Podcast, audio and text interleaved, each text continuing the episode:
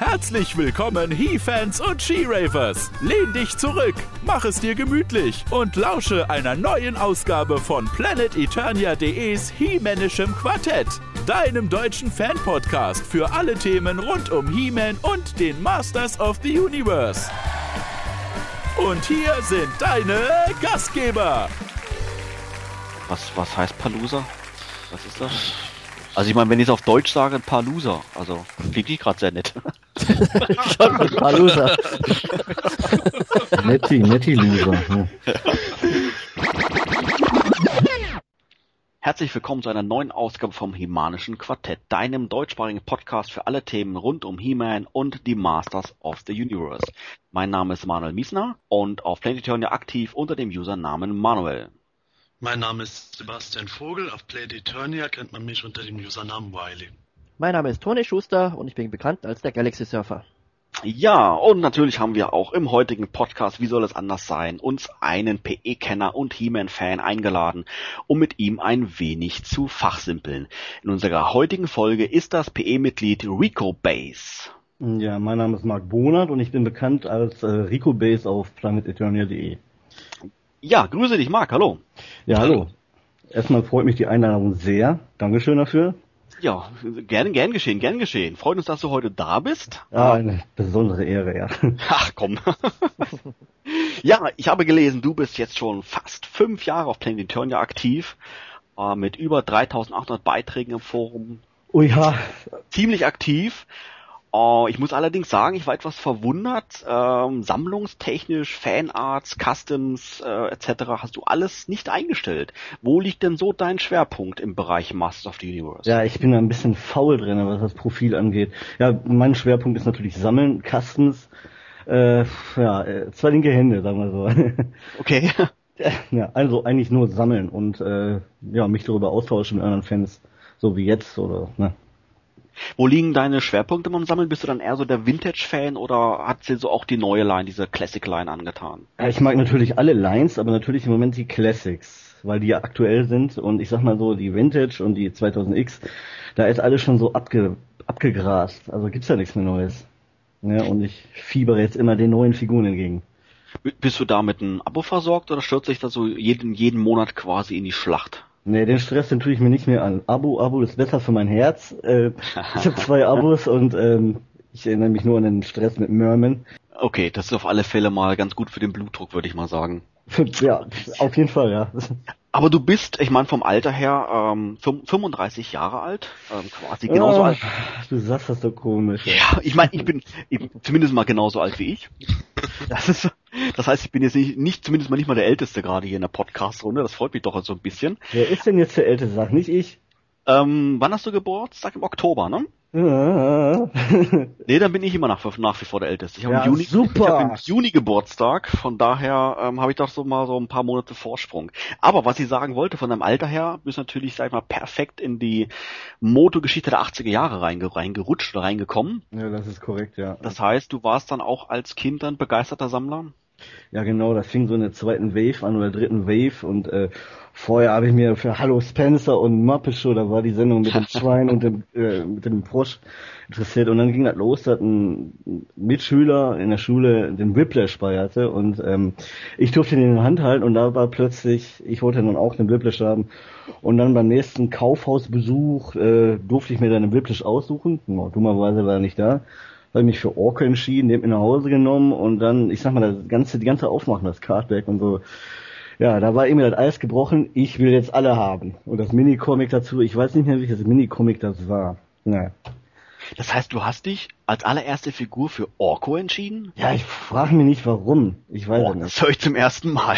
Ja, ja, ja. Die Macht der Verzweiflung. ja, aber ich wollte es gerade sagen. Also entweder war keine andere Figur da oder Doch, doch, doch, sehr viel sogar. Also ich weiß jetzt nicht, äh, warum ich jetzt für Orko, ich weiß es nicht, ich weiß es einfach nicht. Auf jeden Fall äh, habe ich dann dieses äh, Two-Pack He-Man Skeletor geschenkt bekommen zum Geburtstag, das war kurz, kurz Zeit später. Und dann ging es schnell weiter mit Trapjaw, Man at Arms, Fisto, Mechaneck, Webster, Evelyn und so weiter und so fort. prima, super. Und das ging dann quasi bis zur Pubertät und dann später als Erwachsener wieder von vorne, oder? Bis zur Pubertät, ja, äh, bis zum bitteren Ende, äh, bis ich gemerkt habe, es gibt gar kein Muto mehr. Ah, okay. Also die äh, Zeit so 89, 90, 91 rum mit den New Adventures? Ja, sagen wir so, aber das wäre so bald die Zeit gewesen, hätte ich mich, wo ich mich angefangen habe, mit anderen Puppen zu interessieren, also für andere Puppen. Also, ja, ja, ich, wir ja, wissen, ja, was du meinst. Ja, ihr wisst das schon. ich habe den New Adventure äh, gezwungenermaßen nochmal eine Chance gegeben, ein, zwei, drei Figuren geholt, aber ich, äh, da war einfach, die Zeit war einfach um. Ich habe gemerkt, die sind einfach nicht äh, kompatibel zu meinen bisherigen Figuren und dann war ich ein bisschen enttäuscht. Ich war auch ein bisschen brassig auf die äh, New Adventure, das hat sie jetzt gelegt, weil ich immer in der, ich sag mal, in den, in, in, in, in, in der, ja, ich habe immer den Gedanken gehabt, die Moto sind eingestellt worden zugunsten der, der He-Man-Serie, der neuen, aber mittlerweile ist das ja ein Irrtum, weil da war ja zwei, zwei Jahre Pause zwischen den USA und die sind hier direkt angeschlossen. Ist ich aber bin, auch gerade in Deutschland ein sehr verbreiteter Irrglaube. Ja, ja, ja. Wahrscheinlich, ja.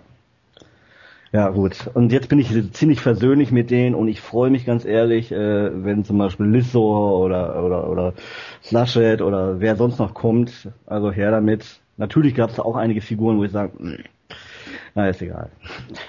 Ja, prima. Auf alle Fälle freuen wir uns sehr, dass du heute bei uns bist. Ja, und nicht und, ja, hoffen wir mal, dass du auch ein bisschen Spaß hast. Und bevor wir jetzt so richtig loslegen, ähm, noch so zwei, drei Informationen natürlich wie immer in jeder Folge zum Podcast selber. Was ist der Podcast eigentlich, den wir hier gerade machen? Das Himanische Quartett ist, wie gesagt, dein Podcast für alle Themen rund um He-Man und die Masters of the Universe, natürlich auch um alle Themen, die drumherum liegen, wie She-Ra und natürlich auch die New Adventures, die wir gerade angesprochen haben. Und äh, in den Genuss von dem Podcast bekommst du entweder über unsere downloadbare MP3-Datei direkt auf planeturnia.de, natürlich aber auch über iTunes, ganz klar, und wenn du magst, auch über unseren YouTube-Kanal, der übrigens mit einer Videospur unterlegt ist, das heißt, Während des Gesprächs werden wir hier und da Informationen zu einblenden zu den Themen, Themen die wir gerade dort besprechen. Ähm, wenn du einer derjenige bist, der uns über iTunes anhört, und auch über ein gültiges iTunes-Konto verfügst, dann würden wir uns freuen, wenn du unseren Podcast in iTunes ähm, bewerten würdest. Das geht ganz einfach. Den Podcast einfach auswählen bzw. suchen, äh, anklicken und dort gibt es so eine kleine Leiste mit Sternchen und dort kannst du uns dann quasi die Anzahl Sternchen vergeben, ähm, wo du der Meinung bist, die wir, äh, die wir verdient haben. Ja, natürlich heute auch wieder einige Themen ähm, stehen an im Podcast. Sebastian, was liegt denn so heute so vor uns? An erster Stelle kommen natürlich wieder alle News rund um Play Eternia und vor allem die Masters of the Universe, gefolgt von einer Diskussion über die R. Harper Comics aus den 80er Jahren und last but not least unterhalten wir uns über die San Diego Comic Con, die ja jetzt ansteht, inklusive unserer Tipps, Wünsche und Spekulationen, was es da wohl zu sehen und zu hören geben wird. Ja, selbstverständlich gab es auch in den letzten Tagen und Wochen wieder einige Neuigkeiten rund um He-Man und Planet Eternia. Allen voran ist es natürlich die San Diego Comic Convention, die Mitte, Ende Juli stattfinden wird, aber dem Thema werden wir uns heute nochmal separat widmen. Ähm, ja, etwas ungewöhnlich war auch der letzte Verkauf auf Medi Collector am 15.07. Denn dort gab es nicht nur Clawful im Angebot, sondern ganz spontan auch ein Re-Release von Buzz Off, aber dem noch nicht genug, sondern ähm, ja, Matty ja, schien ihr Lager leer zu kloppen und zwar start, verstarteten sie dort einen All-Star-Verkauf und es gab ähm, Restposten im Angebot von He-Man, Skeletor, She-Ra, Battlecat, Zodak, Hordak, Trapjaw, Evelyn und Pantor. Mensch, Sebastian, was ist denn jetzt in Mattel gefahren? Was haben die denn da so einmal für eine neue Strategie? ich gehe einfach mal davon aus, dass die jetzt ihr Lager mal tüchtig leer räumen, um Platz für neue Produkte zu machen. Und da haben sie jetzt einfach die Restposten von den vorherigen Figuren äh, schön angeboten auf einen Klopper.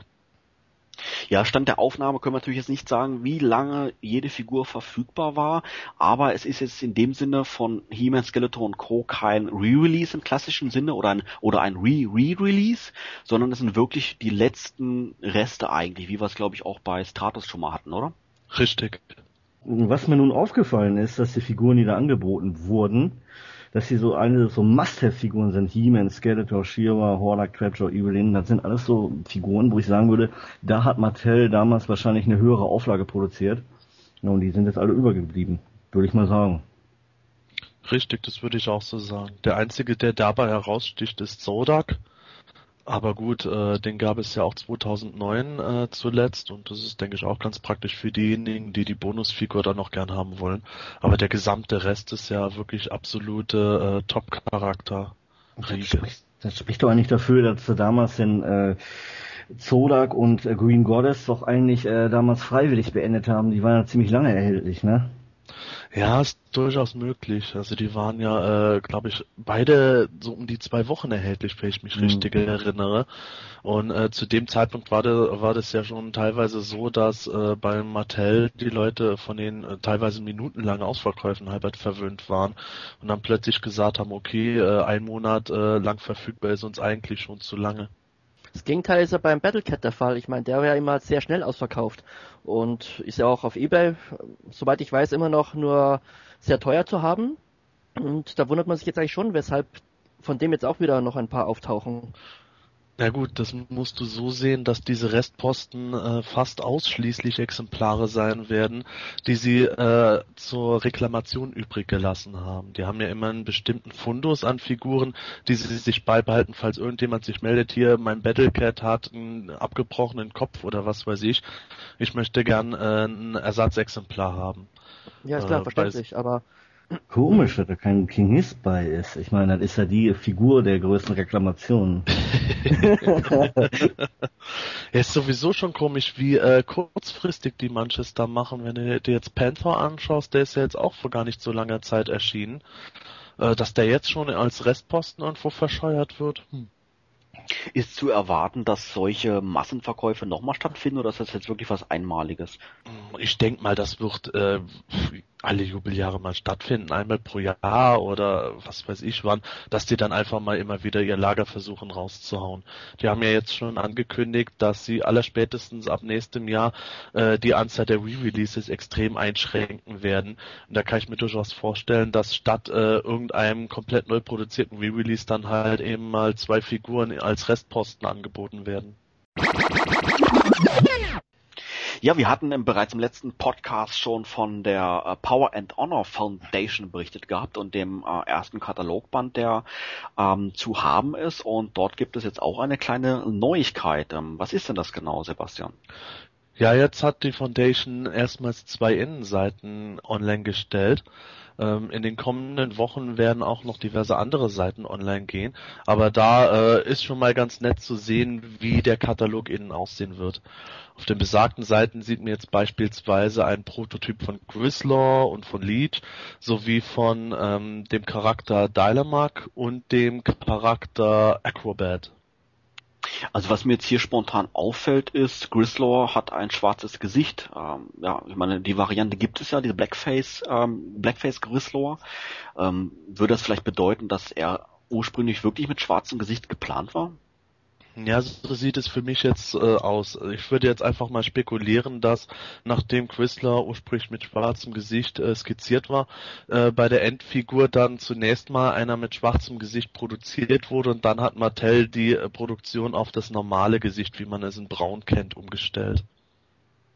Interessant finde ich auch seine, äh, seine Feuerwaffe, die er in der Hand hält. Ähm, schön nochmal zur, ähm, ähm, als kleinen Hinweis, ähm, wer uns jetzt gerade nicht über YouTube anhört, ähm, sollte das vielleicht mal nachholen, denn wir blenden gerade aktuell die Bilder ein, über die wir hier gerade sprechen, dass man da uns äh, vielleicht ein bisschen besser im Gespräch folgen kann. Ähm, ja, was ich gerade gesagt habe, war die Waffe, die Gristle in der Hand hält. Finde ich jetzt ganz interessant, dass ähm, da ja, anscheinend eine Schlange sich drumherum windet. Ähm, Finde ich jetzt ein bisschen seltsam, ähm, dass da jetzt irgendwo doch so eine Verbindung vielleicht ähm, erzeugt wird zwischen den Snake Man, die an sich ja klar vom Namen her das Schlangensymbol vielleicht als ihr eigenes betrachten, jetzt aber doch irgendwo äh, zumindest in dieser Skizze bei der Wilde Horde auftaucht. Ich glaube, zu dem Zeitpunkt der Skizze, da waren die Schlangenmenschen noch gar nicht im Gespräch und da würde ich mir denken, dass die Waffe einfach so vom Design her, von der Optik hätte cool aussehen sollen mit dieser Schlange und vielleicht wurde das im letzten Moment dann geändert, als dann als dann vielleicht doch die ersten Planungen begonnen haben, die Schlangenmenschen dann rauszubringen. Ja, der Snake Man kam ein Jahr später, ne? Mhm. Genau. Ja. Ich finde es dahingehend auch interessant, ähm, wenn man sich den Minicomic von Hordak anschaut, die Rache des Betrogenen. Da hat er auch einen ganz anderen, eine ganz andere Waffe als sein Flitzebogen auf dem Cover drauf, nämlich auch so eine Art Schlangenstab. Und es könnte ja durchaus ein Hinweis sein, dass Hordak ursprünglich tatsächlich mit genau so einer Waffe konzipiert war. Wenn jetzt Quisler schon so einen Schlangenblaster hat. Das könnte durchaus sein, ja. Ich finde es ein bisschen verwirrend, weil eigentlich ja der, ähm, die Fledermaus das Symbol irgendwo ist von der wilden Horde und jetzt da ähm, so Schlangensymbole mit auftauchen. Also ja, verwirrt mich etwas, weil es wie gesagt sonst eigentlich normal diese strikte Trennung war. Snake Man, Schlange, Ho ähm, die wilde Horde mit der Fledermaus und jetzt laut diesen Zeichnungen da doch irgendwo das Ganze vermischt wird. Ja, sagen wir so, äh, da waren ja nur alles äh, erstmal erste Entwürfe und ähm, das sind halt, äh, ja, das ist noch alles ein bisschen, ähm, ah, alles ein bisschen früh und das ist ja nicht das endgültige Ergebnis gewesen, ne? Das schon, ja. Würdet ihr bei diesem Charakter Dylamok, äh, der auf der linken Seite ähm, zu, sehen ist, äh, zu sehen ist, sagen, dass die, ähm, die Hände auch Schlangenköpfe sind? Nee. Nee, nee. Nein, Aus wie Greifzangen, ne? Mhm. genau. Wobei ich mich doch an der Stelle so ein Stück weit an, an Snake Crush Skeletor erinnert. Mit diesen, gut, er hat jetzt Schlangenköpfe am, am, an, als Hände gehabt, aber das Prinzip ist da sicherlich irgendwie ähnlich. Ja gut, Snake Rush Skeletor hat halt biegbare Arme, genauso wie Squeeze und ich denke mal für den Dylemark war das genauso konzipiert gewesen, dass diese Arme vollkommen frei zu biegen gewesen wären. Ja, kam der nicht im Schürer-Cartoon vor? Ich meine, ich hätte den in den ersten Folgen mal gesehen, ne? Ja, Ja, richtig. Genau. Der Typ mit dem sprechenden Bauch. ja, ich mochte Ja. den gar nicht. Genau. Genau, also die Skizze, die wir da zu sehen ist, das ist äh, von Ted Mayer entstanden bei Mattel und der Dylamark, wie er im She-Ra Cartoon aufgetreten ist, der sah dann nochmal ganz anders aus, der wurde dann offenbar von Filmation weiterentwickelt, aber das, was im Katalog zu sehen ist, ist tatsächlich der Ursprung von dem Charakter, der als Figur mal konzipiert war, aber dann letztlich nicht umgesetzt wurde. So wie er bei Shira auftaucht, das war ja die Folge Duell bei Devlin, glaube ich. Da hat er mich vom Design her ein bisschen an Modok vom Iron Man erinnert, falls ihn jemand kennt. Ja, ich erinnere mich da bei Dylamark äh, immer aus, sowohl aus dem Cartoon als auch von der Konzeptskizze an an Marvels Arnim Sola. Sagt jetzt nur Captain America Fans was. Okay.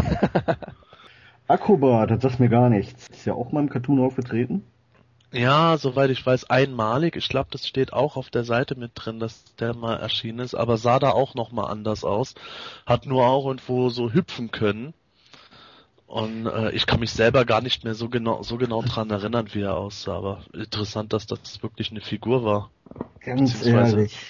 Das Bild, wie der da sitzt, ne? er wisst, worauf ich hinaus will, ne? Also, äh, Kakrobat. also was der da macht, also da brauche ich eine Keramik unter mir. Also das sieht ganz seltsam aus. Also Wobei der, Name ist wieder typisch Moto-like, oder? Also Das wollte ich sagen. Das wollte ich sagen, Toni. Das passt wie die Faust aufs Auge wieder. Was haltet ihr denn vom Design von Leech, dass der da wirklich so ähm, so drahtig ist, so dünn ist? Gefällt mir jetzt überhaupt nicht, muss ich sagen. Die, von den Beinen her, also äh, ich, ich sehe Lead schon immer ein bisschen mehr als das wuchtige Monster. Und der hat irgendwas von einer Ballerina untenrum. ja, ziemlich abgemagert. Also der sieht jetzt ziemlich, der, ja, der muss mal gefüttert werden, ne? Auch ich fände das irgendwo ganz witzig. Mir gefällt jetzt zwar auch der bulligere Leech am besten, aber ähm, vielleicht kennt ihr von DC Comics den Superman-Gegner äh, Parasite.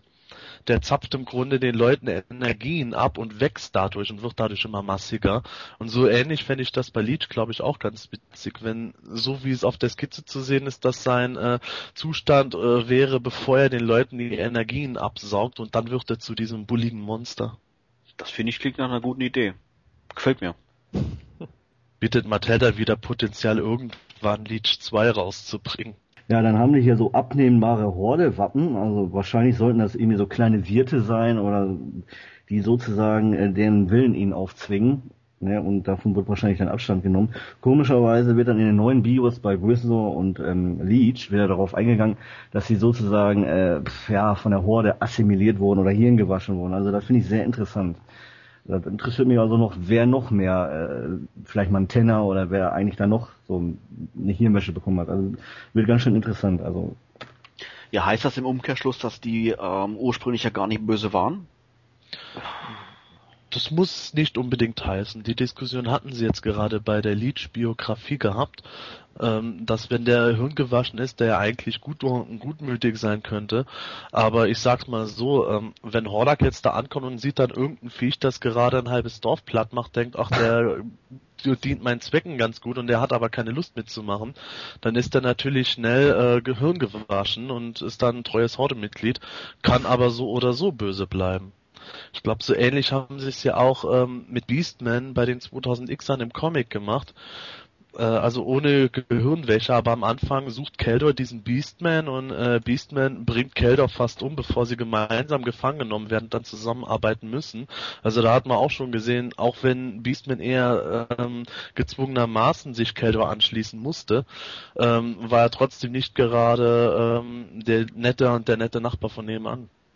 Ja, das halte ich auch für durchaus realistisch, diese Ansicht. Also ich kann mir vorstellen, dass Charaktere wie Leech und Grizzler eigentlich noch viel bestialischer, dämonischer sind und die eben einfach unter Kontrolle gehalten werden müssen. Ja.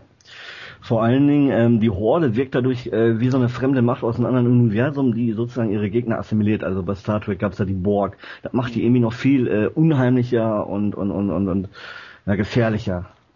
Also das gefällt mir sehr.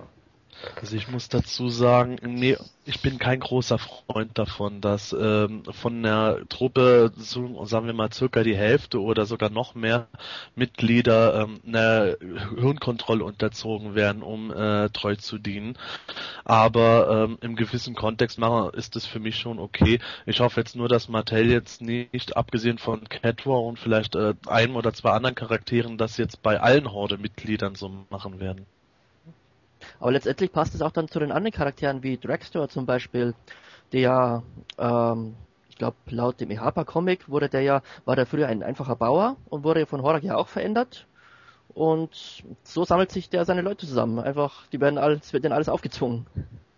Ja, das schon. Dragstore wurde auch im Minicomic äh, zwangsläufig von Hordak verwandelt, ohne dass er es wollte und war eigentlich ein harmloser Eternia. Das ist dann ja schon okay, aber ich finde, sowas sollte eher äh, ein Einzelfall sein. Nicht, ach ja, der auch und der sowieso und bei dem wurde auch noch was manipuliert. Das finde ich dann irgendwann ein wenig fade. Unglaubwürdig? Nicht unbedingt unglaubwürdig. Ähm, es, es macht für mich, wie gesagt, im gewissen Kontext durchaus Sinn, wenn man auch die ganzen Horde Trooper sieht, sprich die halbe Armee besteht entweder aus Robotern oder Leuten, die äh, fremd manipuliert werden. Aber es, es ist für mich einfach irgendwo etwas langweilig. Stell dir mal vor, du bekommst jetzt im Jahr drei oder vier Horde-Charaktere und außer bei einem steht überall drin, ach ja, genau, und Hordak hat bei dem noch am Kopf rumgedoktert. Plus zusätzlich dann noch andere Charaktere, wo das vielleicht auch Also irgendwann habt ihr dann da die halbe Toyland stehen und bei jedem wurde irgendwas am Hirn manipuliert. Wenn du dich für schöne Fanarts, gelungene Customs und andere Fanarbeiten interessierst, dann solltest du regelmäßig einen Blick in den entsprechenden Bereich auf PE werfen. Heute möchten wir dir ein Fanart vom Planet Etheria Member Jakura vorstellen. Es handelt sich um eine Bleistiftzeichnung von Mermista. Die Meerjungfrau aus dem Königreich Salinias ist im Manga-Style gehalten und hat einen hohen Niedlichkeitsfaktor. Dennoch ist sie klar erkennbar als Shiras tapfere Mitstreiterin aus den Meeren Etherias. Um dir die Zeichnung anzusehen, gehst du entweder über die Planet Etheria Visitenkarte von Yakura und klickst dort auf Fanarts oder du wählst auf PE in der oberen Menüzeile die Rubrik Community und gehst anschließend in der unteren Menüzeile auf Fanarts. Dort wählst du den Unterbereich Zeichnungen aus. Dann hältst du Ausschau nach mehr Mister. Natürlich sollte dazu der Interessensbereich Shira aktiviert sein. Ja, im letzten Podcast hatten wir das Thema Minicomics angesprochen gehabt und äh, da so ein bisschen unsere Erinnerungen ausgetauscht, ähm, wie wir das Thema ja eigentlich so in, in, in der Kindheit aufgenommen haben. Und heute möchten wir da quasi eine kleine Fortsetzung machen und zwar jetzt allerdings nicht im Bereich Minicomics, sondern ähm, heute wollen wir über das Thema EHPA-Comics sprechen.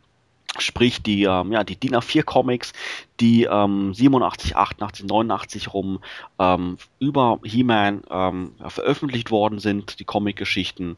Und ähm, ja, bin mal gespannt, ähm, wie weit das bei euch war, ob ihr euch die Hefte damals gekauft habt, regelmäßig, unregelmäßig, ob ihr die genauso letztendlich ins Herz geschlossen hat, wie vielleicht die Minicomics auch. Ähm, ja, Marc, erzähl doch mal, wie war denn das bei dir damals? Ach, ich habe diese EHPA-Comics, ich habe die geliebt, ich habe die von Anfang an gesammelt und ähm, ja, ich habe dann immer gegengefiebert, die kamen so einmal im Monat raus. So ich, ich erinnere mich, den letzten Montag im Monat war das immer und dann gab es die für 3 D-Mark. Ihr kennt D-Mark noch, da war die Währung nach dem Krieg. Ähm, ah, ich habe ich hab von gehört, ja. Ja, genau.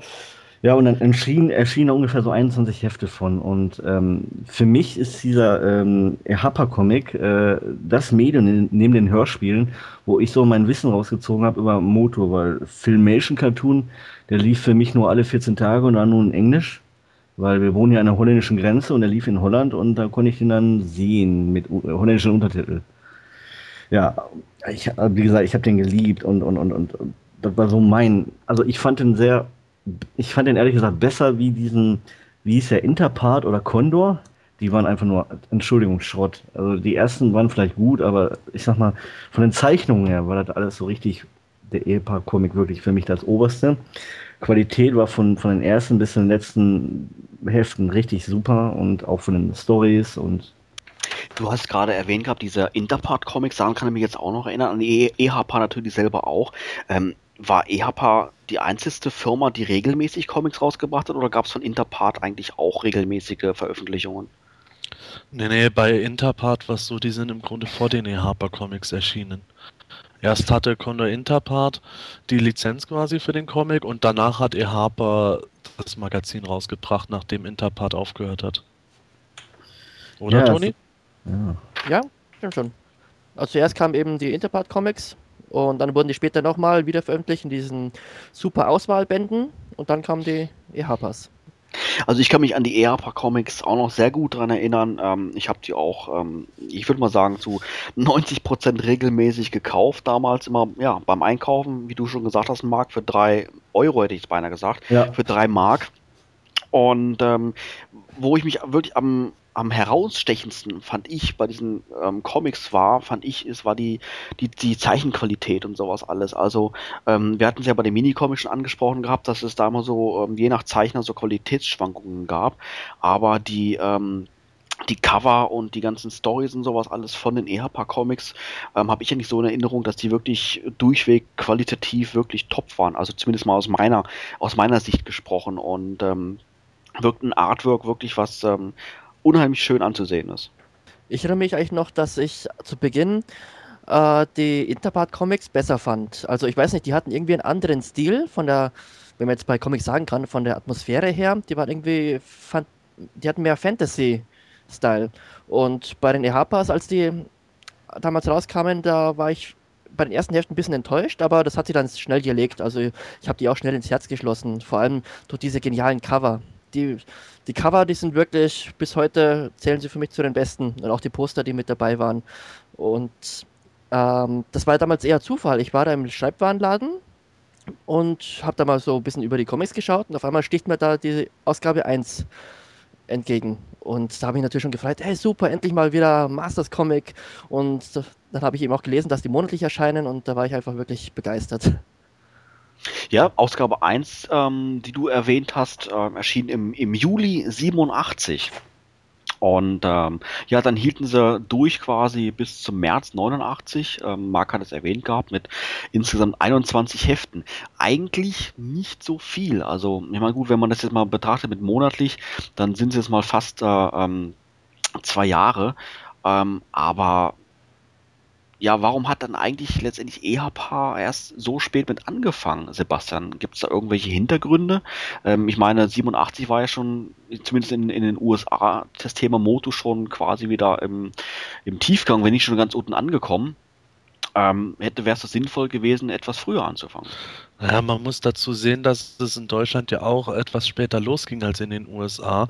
Und eben, wie gesagt, Interpart hatte vorher die Comic-Lizenz. Und da hätte es auch keinen Sinn gemacht, da noch, noch vom zweiten Verlag was rausbringen zu lassen. Dementsprechend äh, hat erstmal Interpart die Lizenz laufen lassen. Als das dann beendet wurde, äh, hat CJ Harper die Lizenz gekrallt und hat dann erst angefangen, 87. War aber für deutsche Moto-Verhältnisse auch vollkommen in Ordnung. Äh, das Magazin lief ja, lief ja auch weiter sehr erfolgreich, äh, nachdem die auf äh, New Adventures umstellen mussten, zwangsläufig, lief das ja auch noch eine ganze Weile lang. Und das hat eigentlich dem Ganzen gar keinen Abbruch getan, dass die erst 87 begonnen haben. Hast du selber die, ähm, die Hefte dir damals auch gekauft? Äh, ich habe sie kaufen lassen. Ich war da noch nicht alt genug, um Taschengeld zu kriegen. Es war ja noch Grundschulalter bei mir. Und ähm, ich habe auch erst ähm, mit den Harper Comics überhaupt das Comiclesen angefangen bei Moto. Also die Interpart-Hefte habe ich gar nicht mitbekommen, nur über die ähm, gratis Werbemagazine in den Spielzeugläden.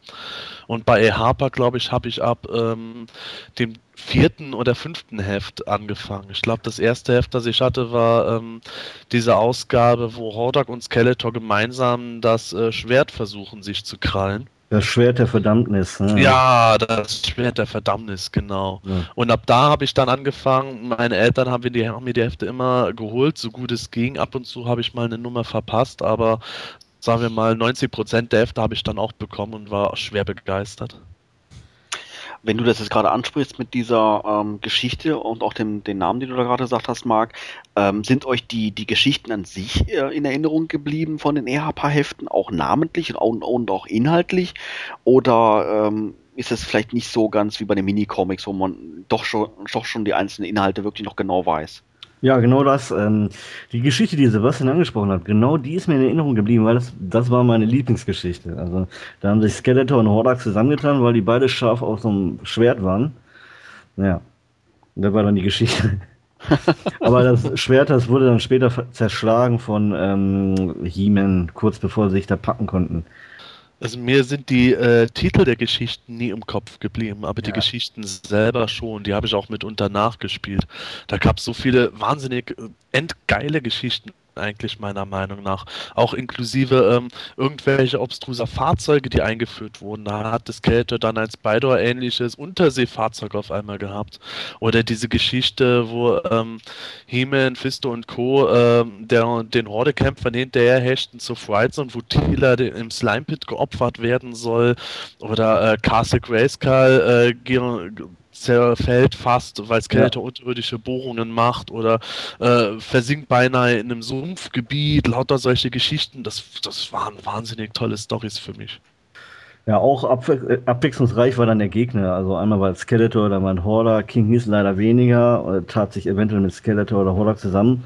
Unbekannte Gegner, wie es im Film-Cartoon gab, also gar nicht. Ne? Richtig. Das, das, Witzige fand ich, selbst wenn sie mal irgendwelche äh, anderen Gegner gebracht haben, wie irgendein außerirdisches äh, Volk oder ein außerirdisches Raumschiff, dann stand da drin plötzlich nicht irgendein Außerirdischer, sondern äh, der von denen fremdgesteuerte Roboter oder Extender haben dann gegen die Masters gekämpft. Also das fand ich, ähm, ist mir auch noch, also auch ein Punkt, der mir in Erinnerung geblieben ist, dass in den EHPA Comics ja regelmäßig ähm, neue Figuren oder zumindest mal eine große Vielzahl an Figuren aufgetreten sind. Wenn man es jetzt mal vergleicht mit den Filmation Cartoon, wo es ja relativ selten war, dass neue Charaktere aufgetreten sind, umso ähm, umso mehr waren es letztendlich in den EHPA Comics. Und nicht nur das, ich finde auch, ähm, die Figuren, die aufgetreten sind, die sind unheimlich, ähm, also wie gesagt, meiner Auffassung nach unheimlich ähm, nah, nah an der, an dem Toy selber ähm, gezeichnet worden. Also man erkennt äh, die Figur hier ja hundertprozentig mit, äh, mit ähm, wie sie letztendlich dann auch zu kaufen gab. Stimmt, genau. Das hat mir auch immer sehr gut gefallen bei Man at Arms zum Beispiel, weil so wie er in den EHPA-Comics dargestellt oder gezeichnet wurde, habe ich ihn mir auch immer in meinen eigenen Abenteuern vorgestellt, eben so wie die Figur aussieht und äh, so habe ich mir auch den Hörspiel Man at Arms damals immer vorgestellt. Also nicht als den alten väterlichen Freund, sondern schon etwas jünger und noch wirklich äh, ein bisschen Saft. rüstiger. Ja, genau. genau. ja, bei mir das Gleiche gebe ich Toni absolut recht.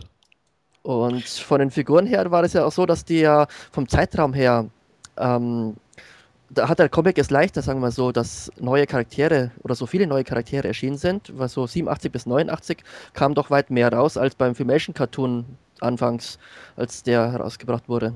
Mhm. Deswegen waren es immer die gleichen Charaktere, glaube ich jetzt.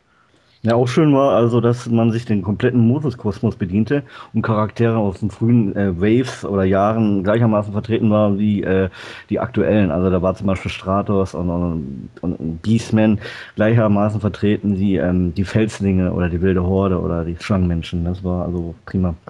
Ja, nur zwei, ja, aber nur zwei Charakteren, da muss ich euch mal fragen, ähm, äh, kam da drin nicht vor. Da war einmal Zodak, ähm, der wurde komplett ähm, außen vor gelassen.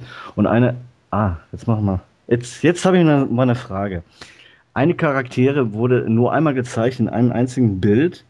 Ja, jetzt sind wir mal spontan. Machen wir mal, ein, machen wir mal ein spontanes äh, Gewinnspiel. Äh, ich habe ja noch den, ja noch den Wunder über von meinem Abo.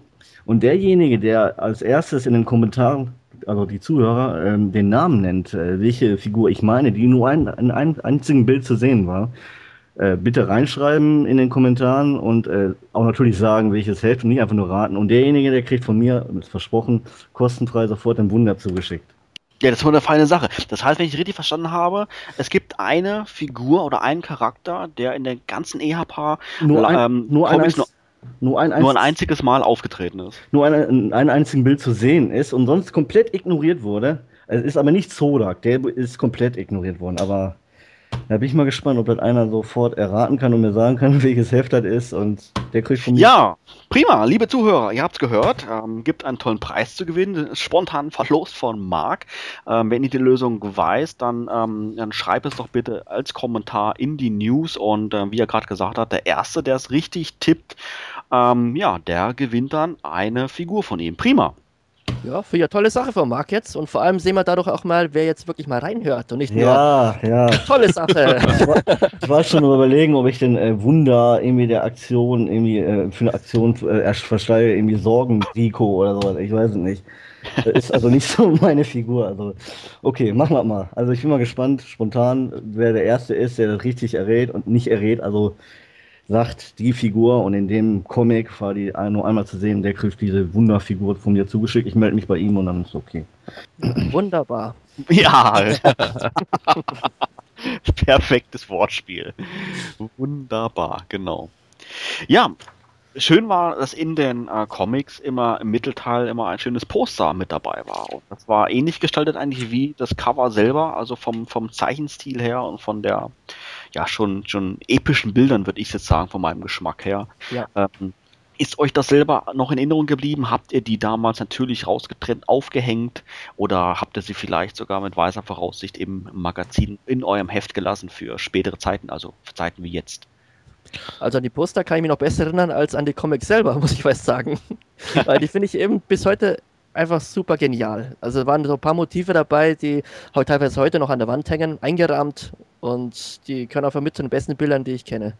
Zu Anfang war in den Postern auch gleichzeitig so banale Spiele drin. Das war, glaube ich, aber nur in den ersten drei, vier Spiele, die überhaupt keinen Sinn hatten. Und ähm, ja, später hat man diese Spiele dann Gott sei Dank weggelassen und dadurch sind uns schöne Poster erhalten blieben, erhalten geblieben, die es heute auch noch im Internet irgendwo runterzuladen gibt und zu sehen, also Wallpapers oder so. Ich stelle mir das so vor, im Verlagssatz dann immer irgendein armer Redakteurspraktikant an, hier kommen, wir brauchen für die neue Ausgabe wieder irgendein Würfelspiel. Oh, mir fällt nichts mehr ein. ah. Ich fand die Poster eigentlich auch insgesamt ganz gut. Allerdings äh, rausgetrennt habe ich sie nie. Zwar wurden meine Comics später trotzdem weggeschmissen, weil die total zerfleddert waren, aber für mich war das schon als Kind irgendwie, ja, schöne Poster, aber wenn ich die jetzt rausmache, dann fehlt mir die Geschichte, dann kann ich die nicht mehr lesen. Also sind die drin geblieben. Ach, war, war das so, dass äh, auf der Rückseite des Posters die Geschichte weiterging? Nicht immer. Ja, nicht, nicht immer. Später war es aber schon so, dass die äh, Comics eigentlich dann auf der übernächsten Seite weitergeführt wurden. Und dann waren eben auf der Rückseite der Poster äh, Werbeanzeigen von anderen Comics oder ich erinnere mich auch TKKG-Comic-Anzeigen waren dabei. Die TKKG-Comics hatte ich auch sogar. Irre. Interessant fand ich auch, äh, in jedem Magazin ähm, gab es Gewinnspiele und äh, wenn mir nicht alles täuscht, war eines dieser ominösen Gewinne Darius, den es ja, wie wir wissen, nie gab von der New Adventures Serie. Da hatten wir ganz am Anfang schon drüber gesprochen gehabt. Aber es gab auch noch jede Menge andere ähm, Sachen zu gewinnen. Wart ihr selber ähm, immer mit dabei am Gewinnspiel oder ähm, habt euch von vornherein gesagt, ach komm, da gewinne ich sowieso nichts, das ist wie Lotto spielen irgendwie? Ich war immer mit dabei. Ich glaube, ich habe sogar mehrere Postkarten auf einmal abgeschickt. Oh, so ist das also. Gewinnchancen erhöhen. Ja, Und hast du was gewonnen? nein, leider nicht. Ich kann mir das Ja. richtig vorstellen, wenn in der Redaktion, guck mal, ich schon wieder die dritte Podcast-Postkarte von Toni, ah, den disqualifizieren wir. Ja, ich glaube, ich glaub, ich hab bis zu bis zu zehn Postkarten habe ich immer weggeschickt. Und Guck mal da, der alte Schummler. ja, genau. Sag mal, hat er nicht gelesen, dass man nur einmal teilnehmen darf? Nerd. Nö. Stand nicht dabei, wurde nicht ausdrücklich erwähnt. Wie sieht's bei euch anderen aus? Ähm, Marc, ähm, hast du an den Gewinnspielen auch teilgenommen? Teils, teils, aber ich war auch zu faul und ich habe immer so die Mentalität gehabt, ich gewinne eh nicht. Mich würde aber sehr interessieren, was die Leute bekommen haben, also die Jungs, äh, die Darius gewonnen haben, was die denen geschickt haben. Also das würde mich mal so richtig interessieren.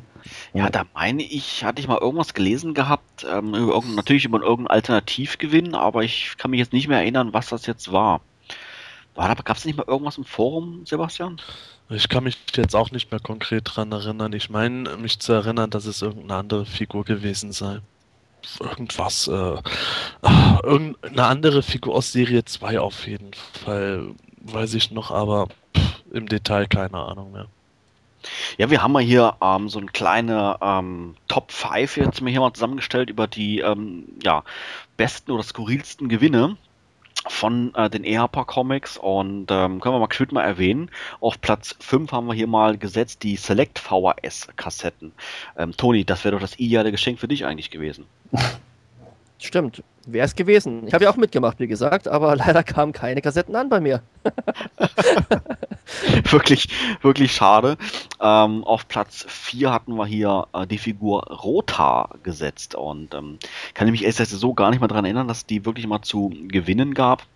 Dagegen Platz 3, der ist mir noch wirklich ähm, im Gedächtnis geblieben, und zwar der Plüsch-Orko. Der sah auch eigentlich ganz, ganz putzig aus irgendwo. Ähm, hat man da eigentlich jemals irgendwie mal was gehört in den Internetforen und in der Fangemeinde, dass äh, Fans da, ähm, da waren, die gesagt haben, ja, den habe ich damals gewonnen? Komischerweise glaube ich nie, oder? Also ich habe mal was gelesen, dass einer einen Plüsch-Ork auf eBay ersteigert hat. Aber selbst gewonnen wüsste ich jetzt nicht. Ich habe mal ein Plüsch-Oko gesehen. Ich glaube, es war sogar auf PE, aber ich weiß nicht, ob das ein Custom war. Es ist schon eine Weile her. Ja, Plüsch-Orko, total an mir vorbeigegangen. Ähm, ja, und nochmal, ich wollte nochmal zurück zu diesem Motor. Und da habe ich das erste Mal von dieser Figur erfahren. Also, ja, das, ja die ist ja hier nicht erschienen. Ja, gut. Ja, auf Platz 2 von den ähm, besten Gewinnen, ja, meiner Meinung nach eines der besten Gewinne überhaupt, hätte ich persönlich so auf Platz 1 gewählt, ist das Eternia Playset. Ähm, ja, das ist schon mal ein relativ kostspieliger Gewinn, damals ja, ich glaube, 400 Mark teuer gewesen. Und ähm, ja, derjenige, der es gewonnen hat, auf alle Fälle mal, hat, hat der sich sicherlich darüber gefreut. Aber ähm, ja, ich habe nicht teilgenommen. Toni hat aber auch nicht gewonnen. Ähm, wie sieht's bei euch aus? Sebastian, Marc, erinnert ihr euch an das Eternia Playset, dass das zu gewinnen gab? Oh ja, das war, glaube ich, zweimal oder dreimal drin. Ähm, ja, das ist jetzt mit hier in, die, in dem Ranking drin, weil das einfach das teuerste Motoprodukt aller Zeiten ist. Und das zu besitzen, das ist schon, ja, ist schon Gold wert. Gibt es Leute, die das nicht haben? Also Ich- ich hab's. Ich hab's Äh. auch. Ja, ich auch. Und du? Auch? ja. Ja, dann bin ich ja, glaube ich, der Außenseiter. Ich bin der Einzige, der nicht hat.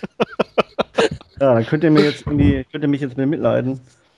Oh. Oh. Ja, eigentlich, eigentlich ist ja Voraussetzung für den Podcast, dass man zumindest ein Eternia besitzt.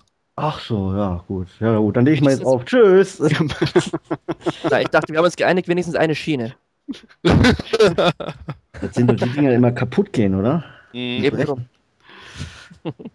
Gut, dass ich kein Eternia Playset habe. Also kann ich mich nicht darüber ärgern, wenn die Schienen kaputt gehen. Vielleicht noch dazu erwähnen, äh, ich habe meins jetzt äh, zum Geburtstag erst bekommen, also jetzt letzte Woche. Und äh, danach waren unter anderem auch äh, Manuel und Toni bei mir auf einer Geburtstagsfeier gewesen. Und ähm, insgesamt, glaube ich, waren auf der Feier dann äh, vier Leute oder fünf Leute sogar, die ein Eternia besessen haben. Das war schon fast das Eternia-Club-Treffen. Das Planet Eternia Treffen quasi. Ja, Genau. genau, im wahrsten Sinne. Ich muss jetzt Ähm, aber bei der Aufteilung der Gewinne, wenn man sich das so anschaut damals, finde ich das schon ein bisschen unausgewogen. Also wie gesagt, das Eternia Playset so zwischen 300, 400 D-Mark damals. Und ein anderes Mal gab es dann eben nur, nur in Anführungsstrichen ein Rotar oder ein Kassettenkoffer. Das irgendwie ist das jetzt im Nachhinein schon ein bisschen merkwürdig. Ich denke mal, das hängt da oder hing davon ab, was Mattel jetzt gerade ihr Harper an äh, Preisen gestiftet hat. Die haben dann denen irgendein Paket geschickt und ihr Harper hat es dann halt auf die nächsten paar Ausgaben immer jeweils verteilt oder wo, es wurde denen vielleicht sogar noch au Detail gesagt, was wann verlost werden kann oder soll. Und so hat sich das dann ergeben.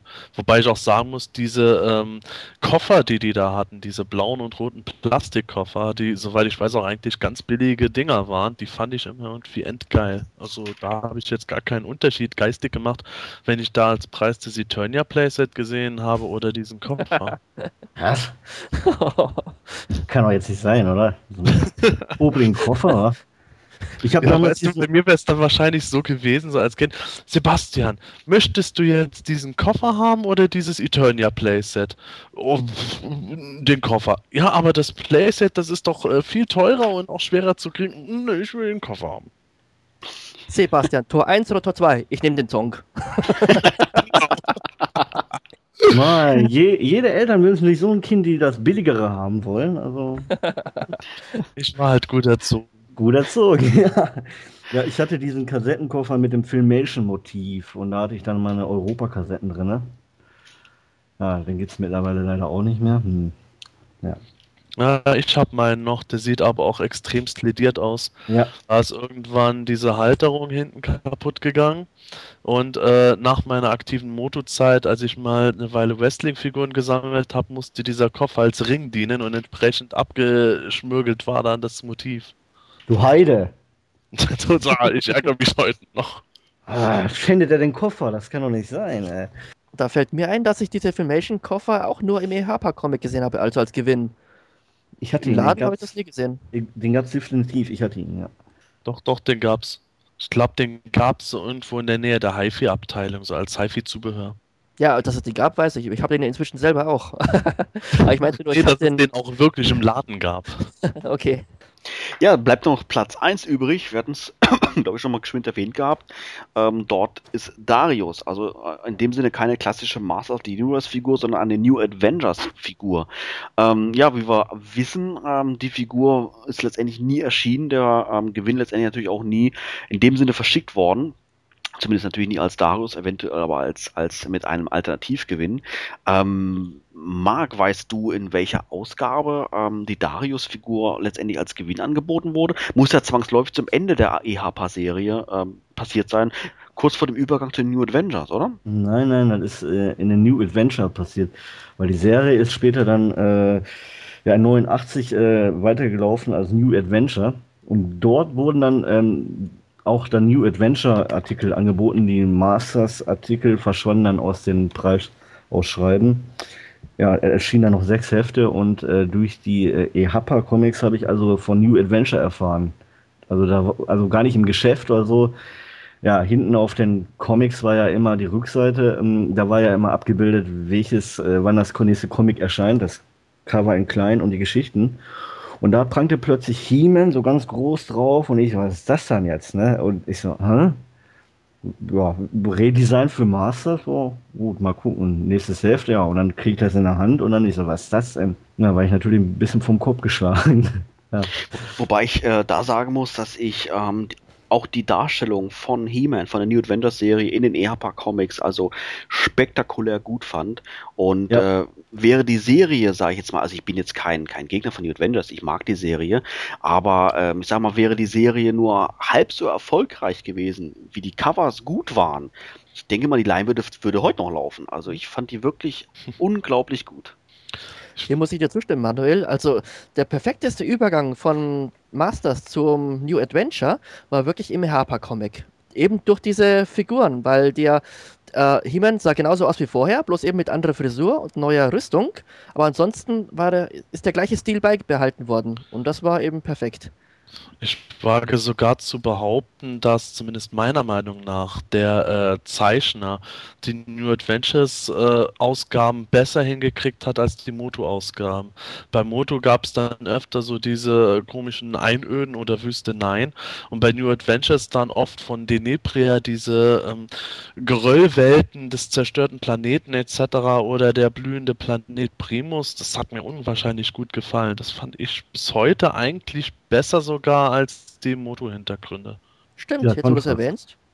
Also ich könnte mir fast vorstellen, ähm, wenn Mattel das genauso gemacht hätte, sprich die Figuren nicht komplett redesigned hätte, sondern, sage ich jetzt mal, den, den Grundkörper beibehalten hätte, so wie es bei allen ähm, Masters-Figuren damals der Fall war.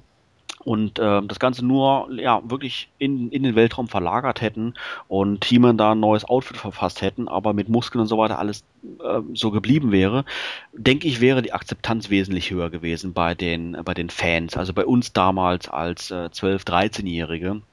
Und ich denke mal, das hätte der, der Line wirklich, wäre, wäre die Line wirklich erfolgreicher gewesen als diesen wirklich harten Schnitt, äh, nicht nur in der Story, sondern auch in der kompletten Optik. In den in, äh, Next Generation, also Next Generation in diesen New Adventure Heften, ist euch aufgefallen, dass sie da gar nicht in die äh, Zukunft reisen, sondern das ist die Gegenwart. Mhm. Ne? Also andere Medien da reisen in die Zukunft und da überhaupt nicht. Also das ist auch so ein bisschen. Ja, das ist bei New Adventures immer etwas zwiegespalten gewesen, je nachdem, wo die Story kreiert wurde oder übersetzt wurde. Mal war es die Zukunft, dann war es wieder einfach nur eine andere Dimension. Da kann man sich im Grunde schon von damals her aussuchen, was man am liebsten möchte. Marc, wie meinst du das jetzt ganz genau mit der Gegenwart? Das habe ich jetzt nicht ganz verstanden. Ja, soweit ich das in Erinnerung habe, äh, kam, in, in, in einem Cartoon kamen die aus der Zukunft. Da wird das ja auch im Prolog wird das ja angekündigt.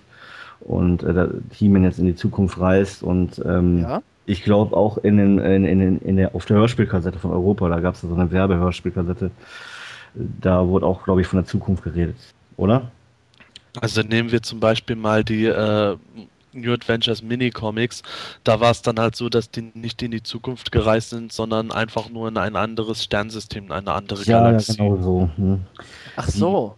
Ja, und zwar wurden die angelockt von Skeletor. Äh, der suchte Verbündete und hatte so einen Kristall und äh, lockte sozusagen das große Raumschiff Starship an. Oder wie heißt das nochmal? Ja, ja, die Starship. Ah ja, und äh, so lang, so, so nahm das alles seinen Lauf. Also, ne? Stimmt, der Name äh, des Sternenschiffs, also Starship, das fand ich auch besser als Starship Eternia, wie es dann ja auf dem, äh, in, in der Toyline eigentlich hieß, beziehungsweise auch im Cartoon. Einfach das Starship, das fand ich im Harper-Comic irgendwie griffiger. Ja, dass es Eternia hieß, hatte auch äh, storytechnisch einen gewissen Hintergrund. Das hat dann äh, Namen von alten Legende um den Planeten Eternia begriffen, weil die sich auf den Weg nach diesem Planeten aufgemacht haben, wurde das Raumschiff eben auch entsprechend benannt. Aber ich glaube, jetzt driften wir auch langsam ein bisschen sehr ein Thema ab, was wir ein andermal noch ausgiebiger behandeln können.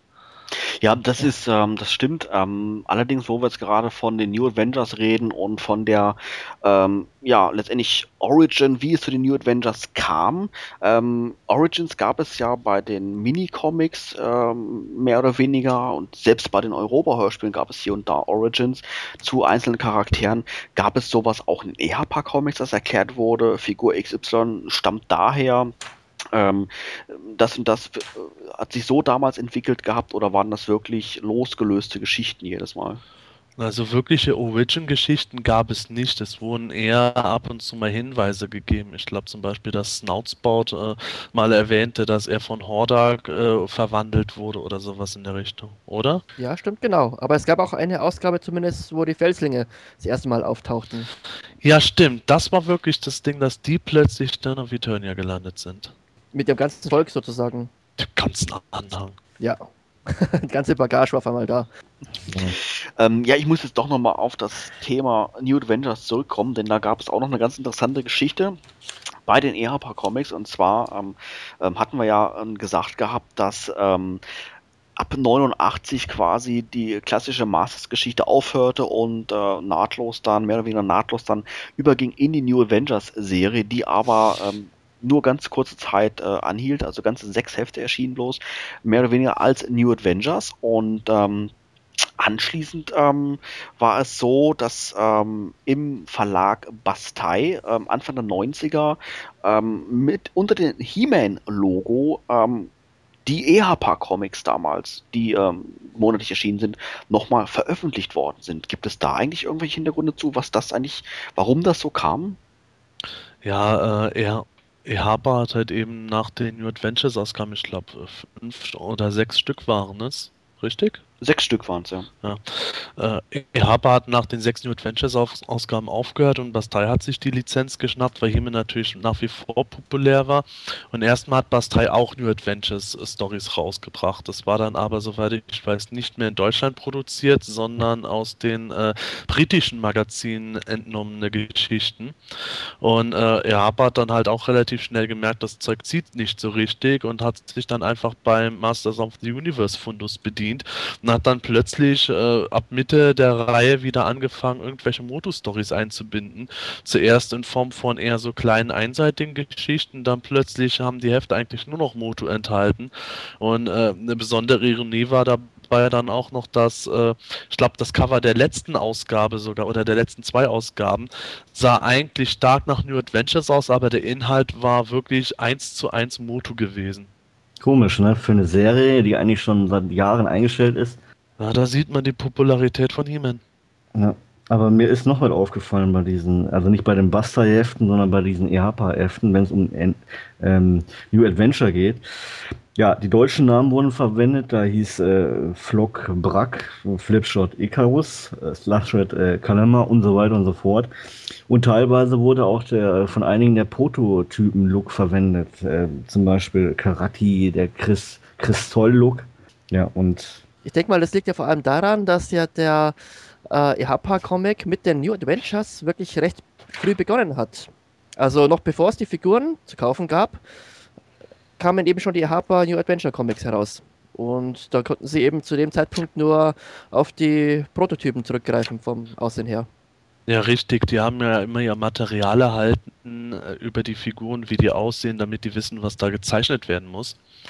Und äh, genauso wie irgendwelche Eckdaten und Informationen, äh, was für Origins die Charaktere ungefähr haben in der Regel. Und das ist dann einfach wie bei Hoof oder auch Crystal gewesen, dass sie da die Prototypen hatten, aus denen sich dann später der äh, richtige Hoof oder auch Karate entwickelt haben. Und was die Namen betrifft, das war einfach so. Im deutschen Handel sind die auch nicht als äh, Flock und Slushet, sondern als Brack und Kalamar erschienen. Entsprechend war das natürlich dann auch in den Comics so. Ja, Darius kam ja auch vor, obwohl er ja äh, eigentlich später gestrichen wurde, komplett aus dem Plot. Dafür kein Mas dafür war Master Sebri Sebrian nicht drin oder Mara. Ne? Mhm. Ja, Master Sebrian und Mara wurden eigens für den äh, Cartoon konzipiert. So. Darius war halt als Figur gedacht, aber ähm, die haben den letzten Endes rausgeschmissen gehabt, als sich herausgestellt hat, Mattel wird die Figur nicht produzieren, weil das Action-Feature in der Endversion nicht ordentlich funktioniert hat. Und da wurde dann einfach gesagt, okay, wir können hier keine Figur mit dem Action-Feature rausbringen, das nicht funktioniert. War schön, dass es beim Prototyp geklappt hat, scheiße. Und äh, es wurde dann einfach so gestrichen. Sonst wäre Darius auch mit Sicherheit noch im Zeichentrick erschienen. Aber so hat er halt nur in den Comics sich austoben dürfen. Weiß man eigentlich etwas über die Stories äh, selber, die da veröffentlicht worden sind? Sind das wirklich deutsche Produktionen? Sind die von deutschen Autoren? Oder gibt es da irgendwie vielleicht eine ausländische Vorlage, wo man sich äh, dran bedient hat? Ich kenne mich jetzt nicht mit den Jahreszahlen so gut aus. Es könnte natürlich durchaus sein, auch wenn man äh, bei den Harper Comics den Autor Michael Mann sieht, dass das wirklich in Deutschland produziert wurde. Es ist ja dann auf jeden Fall in Finnland nachgedruckt worden und es ist auch in Großbritannien erschienen. Aber da müsste man jetzt wirklich die Jahreszahl mal abgleichen, um zu sehen, ist es in Deutschland zuerst erschienen und dann in Großbritannien nachgedruckt worden oder war es umgekehrt? Also ich habe mal geguckt auf He-Man.org, da gibt es ja teilweise, äh, ich weiß nicht, ob, ob man das sagen darf, teilweise die Comics kann man sich die anschauen oder downloaden. Und äh, die englischen und die finnischen Comics, die sind teilweise, da man sieht, wenn man die alle vergleicht, die Ausgaben miteinander, das ist alles zusammengeschlüsselt aus sämtlichen Ländern. Also ich würde mal sagen, ähm, dadurch, dass die Happer durchgehend dieselbe ähm, äh, Qualität hatte, ist halt wirklich ein deutsches Produkt, das dann teilweise in, nach, nach draußen ins Ausland verkauft wurde. Weil mir hier, hier fällt mir jetzt gerade eine Geschichte ein. Äh, da ging es ja darum, dass Skeletor irgendwie ein, ein Elixier im, in der Getränkeversorgung oder in der Wasserversorgung von Eternis hineingeschmuggelt hat und dadurch sind alle geschrumpft. Erinnert sich jemand daran? An die ja, Story? An, die Geschichte, an die Geschichte erinnere ich mich, aber Detail nicht mehr, muss ich sagen. Aber der Grundplot ja. kommt mir bekannt vor. Genau, und da gab es eine Szene, wenn man das so sagen kann, ähm, da waren sie, also waren die Masters gefangen und ja. He-Man sah durstig aus und Snoutsbout ist das aufgefallen und He-Man meint eben, ihn plagt der, genau, ihn plagt der Durst. Und naja, und dann speit, speit Snoutsbout eben aus dem Wasservorrat etwas Wasser aus und gibt He-Man zu trinken. Das ich, ich, kann mich an eine andere Szene erinnern, und zwar ähm, genau in derselben Geschichte, wo, der, wo, der, wo Skeletor den äh, He-Man aufhalten wollte, aber He-Man war mittlerweile äh, wieder größer und Skeletor war jetzt kleiner. Ich weiß es nicht mehr. Und immer kickte dann äh, äh, He-Man Skeletor so weg und das sah richtig komisch aus, wie er den so, pff, ich sag mal, so richtig in den Arsch und dann pff, wieder dann geflogen. ja, richtig. genau. Ich frage, was ja. der Oswald da getrunken hatte. Worauf ich aber hinaus wollte, war, also wenn die deutsche Fassung wirklich die ursprüngliche Fassung ist, also die, wo die zuerst erschienen ist, dann war das wirklich nur Zufall, dass He-Man dann dadurch, dass er das Wasser nochmal getrunken hat, geschrumpft ist und dann aus dem Kerker entkommen konnte. Ich kenne nämlich die Szene von den UK Comics. Da war es so, dass äh, sie selber entdeckt haben, dass dieses Elixier im Wasser drin ist. Und aufgrund dessen hat Snoutpot eben jemand zu trinken gegeben. Nicht, weil ihn der Durst plagt und da gefällt mir dann die UK-Version besser, muss ich mal ehrlich sagen. Oh, das ist natürlich die Frage, ob es einfach nur ins Deutsche schlecht übersetzt war oder ins Britische gut übersetzt. Ja. Ich bevorzuge aber auf jeden Fall auch die britische Version. ich habe das jetzt nicht mehr so im Kopf, wie die, wie die Geschichte jetzt genauso war. Also, ja. Ich, ich will es gar nicht genau im Kopf haben. Das ist, das ist so ein Bild, das möchte ich von Himmel nicht sehen. Dafür ist es, glaube ich, zu spät. liebe Zuhörer, liebe Zuhörer, dieses Bild blenden wir jetzt gerade nicht ein auf der Videospur. Das ist aber schade. ähm, jetzt gab es bei den EAPA Comics ähm, auch ähm, teilweise Goodies mit dabei. Das heißt, Extras, wie beim damaligen Ypsef, wer das noch kennt, ähm, lagen dem Magazin mit dabei, unter anderem auch ähm, eine Hörspielkassette. Könnt ihr euch da noch dran erinnern? Oh ja. Auf jeden Fall. Es war diese grässliche Hörspielkassette, die aus sämtlichen äh, Hörspielen zusammengeschnibbelt waren, die Dialoge. Und wo dann ein anderer Mendes Armsprecher, irgendwie so ein Junge von der Erde, dann so ein bisschen das Leben auf Eternia erklärte. Richtig? Genau. Die Giganten des Universums. Mit Martin. Mit Martin. Ja, da gibt es genau. noch ja. ein Review auf PE. Und meine, und meine Haare stellen sich im Nacken hoch. Ach. Martin, der vielleicht meistgehasste deutsche Motocharakter. Vielleicht gibt es ihn ja irgendwann als, äh, als Moto-Classic, wer weiß, wer weiß. Ja, wir müssen es nur Toy-Guru stecken. Gab es äh, neben dieser Hörspielkassette dann äh, eigentlich auch noch andere Goodies? Ich kann mich jetzt gar nicht mehr genau daran erinnern, oder war das diese Kassette jetzt wirklich mal so diese goldene Ausnahme? Nein, es gab jede Menge. Also es gab zum Beispiel Master Sticker oder was mein persönliches Highlight war, das Skeletor Bügelbild. Oh das oh ja. fand ich damals, das fand ich richtig klasse das, das, da habe ich da gleich ein äh, Pulli oder ein Shirt von meiner Oma mir schenken lassen, ein einfarbiges und sie musste es gleich draufbügeln und dann war es mein Lieblingsshirt. ja, das habe ich auch gemacht. Und dann äh, in der Schule aufgetragen mit 13 oder was. Und dann war da ein Mädchen, was ich unbedingt beeindrucken wollte. Und dann sah die halt auch bei mir auf dem T-Shirt, ja, und da war es vorbei. Geh mal du weiter, du Kindskopf. ja, Damals wurde der Begriff Nerd entwickelt. Du bist schuld.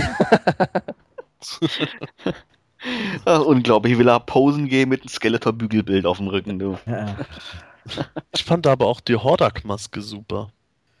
Also ich kann mich erst an diese einzelnen Goodies, mal abgesehen von der Kassette, eigentlich so gar nicht mehr dran erinnern. Diese Hordak-Maske, die kenne ich, aber ähm, dass die jetzt als, als Goodie mit dabei lag, äh, wüsste ich jetzt, wüsste ich jetzt ehrlich gesagt nicht. Wie war das dann damals eigentlich verpackt? War dann so eine Plastikfolie um das EHPA-Comic drumherum? Nee, nee. Ja. Eine Folie war nur ein einziges Mal dabei, als die Kassette beilag. Genau. Da war das Comic in der Folie drin. Ansonsten waren die einfach in der Heftmitte oder im vorderen, in der vorderen Hälfte mit eingeklebt. Genau. Im Falle von Stickern kann es äh, sogar so gewesen sein, du hast das Heft aufgemacht und irgendwo, gerade bei den New Adventures Ausgaben, mitten auf einer Seite war da mit einem leichten Klebefilm und ein Sticker drauf. Und da musstest du gucken, dass du das Zeug abgepellt hast, ohne dass die Seite kaputt ging. Genau. Ich habe noch eine Frage zu dieser Hordak-Maske. Es gab doch mal Masken, die Action, die, die Actionfiguren beilagen, wie eine King Hiss Maske und eine Stoner Maske. War da nicht auch eine Hordak-Maske und war die das nicht auch? Ja, es gab die Masken auch gratis im äh, Fachhandel, sowie die gratis Magazine gab es dann auch eine Zeit lang gratis Masken, die waren doppelseitig bedruckt. Aber du hast recht, auch bei manchen Figuren sind dann ein paar Masken erschienen. Ja, King Hiss Ja, und waren- Stoner. Ja. Ähm, ich dachte, Stone da war bei Hordak auf der Rückseite und King Hiss hatte auf seiner Rückseite eben seine Schlangenform. Ja, King Hiss war vorne Mensch, hinten Schlangenform. Hordak hatte hinten Stoner, aber die äh, Maske, die im E. Harper Comic dabei war, da war nur Hordak drauf und die Rückseite Stimmt, war ja. unbedruckt.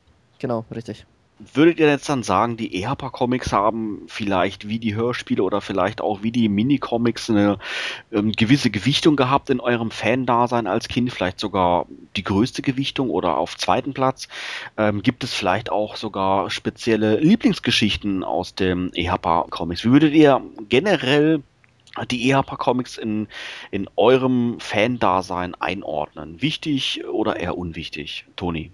Die gehören auf jeden Fall dazu. Also das war, wie gesagt, jedes Mal ein Highlight, wenn ich auf den richtigen Tag gewartet habe. Ich habe immer auf den auf Datum geschaut, wann das nächste Comic erscheint und dann wusste ich schon, ja, diese Woche kommt es raus. Und dann war ich immer wieder gespannt auf, auch auf die Poster und ähm, es sind im Vergleich jetzt zu den Minicomics und zu den Hörspielen sind sie jetzt weniger wichtig, aber wie gesagt, sie gehören trotzdem dazu. Aber ein Lieblings, eine Lieblingsausgabe, ich habe jetzt leider keine, die mir jetzt einfallen würde. Also für mich äh, sind die. Harper Comics wirklich wegweisend gewesen. Ich würde sie in der Gewichtung nach den Hörspielen setzen, aber auch nur knapp dahinter. Die haben wirklich für mich das Fan-Dasein mit definiert. Ich habe auch heute noch die Comics äh, immer wieder gerne in den Händen, inklusive den Goodies, einfach wahnsinnig toll. Und ähm, wenn, wenn ich mich auf eine Lieblingsstory beschränken sollte, dann würde ich die Ausgabe eben erwähnen, die ich schon mal genannt hatte, äh, wenn die Masters versuchen, Thiele aus dem Slime Pit zu befreien. Ich muss sagen, bei mir persönlich ähm, ist es so, ich erinnere mich daran, dass ich die EHPA Comics damals natürlich gekauft habe. Ähm, ich muss sagen, ich erinnere mich jetzt nicht mal wirklich an die einzelnen Geschichten daran. Allerdings weiß ich, dass ich die Mini-Comics, wie ich sie im letzten Podcast schon erwähnt habe, eigentlich nie gelesen habe. Ich weiß nicht warum. Aber dafür die EHPA Comics. Das heißt, irgendwas müssen die EHPA Comics zumindest mal aus damaliger Sicht für mich gehabt haben und interessant genug gewesen zu sein, dass ich sie mir kaufe und auch, auch durchlese. Von daher würde ich schon sagen, dass sie äh, ja ein Teil, welcher, wie, in welcher Größe weiß ich nicht, aber auf alle Fälle ein Teil meines damaligen Fan-Daseins ausgemacht haben. Und ich muss sagen, jetzt im Nachhinein, wo wir darüber gesprochen haben, habe ich richtig Lust, mir mal die Hefte mal wieder alle mal durchzulesen, die Geschichten. Und da freue ich mich jetzt auch schon drauf. Und ähm, in Summe würde ich sagen, ich mag die EHPA Comics und äh, sie gehören auf alle Fälle dazu. Marc, wie ist das bei dir? Also bei mir ist es so wie bei Sebastian. Also zuerst kommen die Hörspiele, da kommt nichts ran. Und dann sofort danach die EHPA Comics. Also meine Lieblingsgeschichte, wie wir eben schon erwähnt haben, äh, Schwert der Verdammnis und ähm, so ziemlich alle äh, Geschichten rund um die wilde Horde. Die mochte ich sehr. Und generell so dein, ähm, dein, dein Fazit, ähm, das heißt, EHPA gehört definitiv mit dazu. Auf jeden Fall, ich habe ja eigentlich so ein bisschen um dieses Thema äh, gebeten, weil äh, ich finde, dass EHPA leider irgendwie auch heute in den Foren irgendwie viel zu kurz kommt bei den Fans. Die reden immer von Hörspielen, Filmation, Cartoons und Minicomics. Ja, oh, oh, liebe Fans, wo, wo sind denn heute die EHPA-Comics? Habt ihr die vergessen? Ja, das ist auf alle Fälle mal eine, ähm, ja, ein, die Frage schlechthin. Ähm, ja, würde ich einfach mal sagen, wer noch ein paar EHPA-Comics zu Hause habt, kramt sie mal hervor, lest noch ein bisschen mal rein und ähm, ja, dann können wir doch mal noch im Nachhinein ein bisschen im Forum von Planet Eternia drüber diskutieren. Hast du gewusst, dass Mattel bereits im Jahr 2001, also vor genau zehn Jahren, Masters-Produkte auf der San Diego Comic-Con präsentierte? Damals wurden erstmals die 2000X-Figuren vorgestellt. Zudem gab es schon dort ein Exclusive in Form einer großformatigen He-Man-Statue. Im Jahr darauf war das Convention Exclusive ein neu bemalter He-Man, unter anderem mit schwarz gefärbten Konturen und einer gelben Schwertklinge. Im Jahr 2003 erschien Keldor und im Jahr 2004 She-Ra. Da Mattel kurz darauf die Toyline beendete, machte Neckar weiter und bot im Jahr 2005 eine King Randor Mini-Statue an, gefolgt von Evelyn in Vintage Farben im Jahr 2006 und He-Man in Vintage Farben im Jahr 2007. Und 2008 startete Mattel dann wieder mit dem King Grayskull Exclusive die Moto Classics Toyline.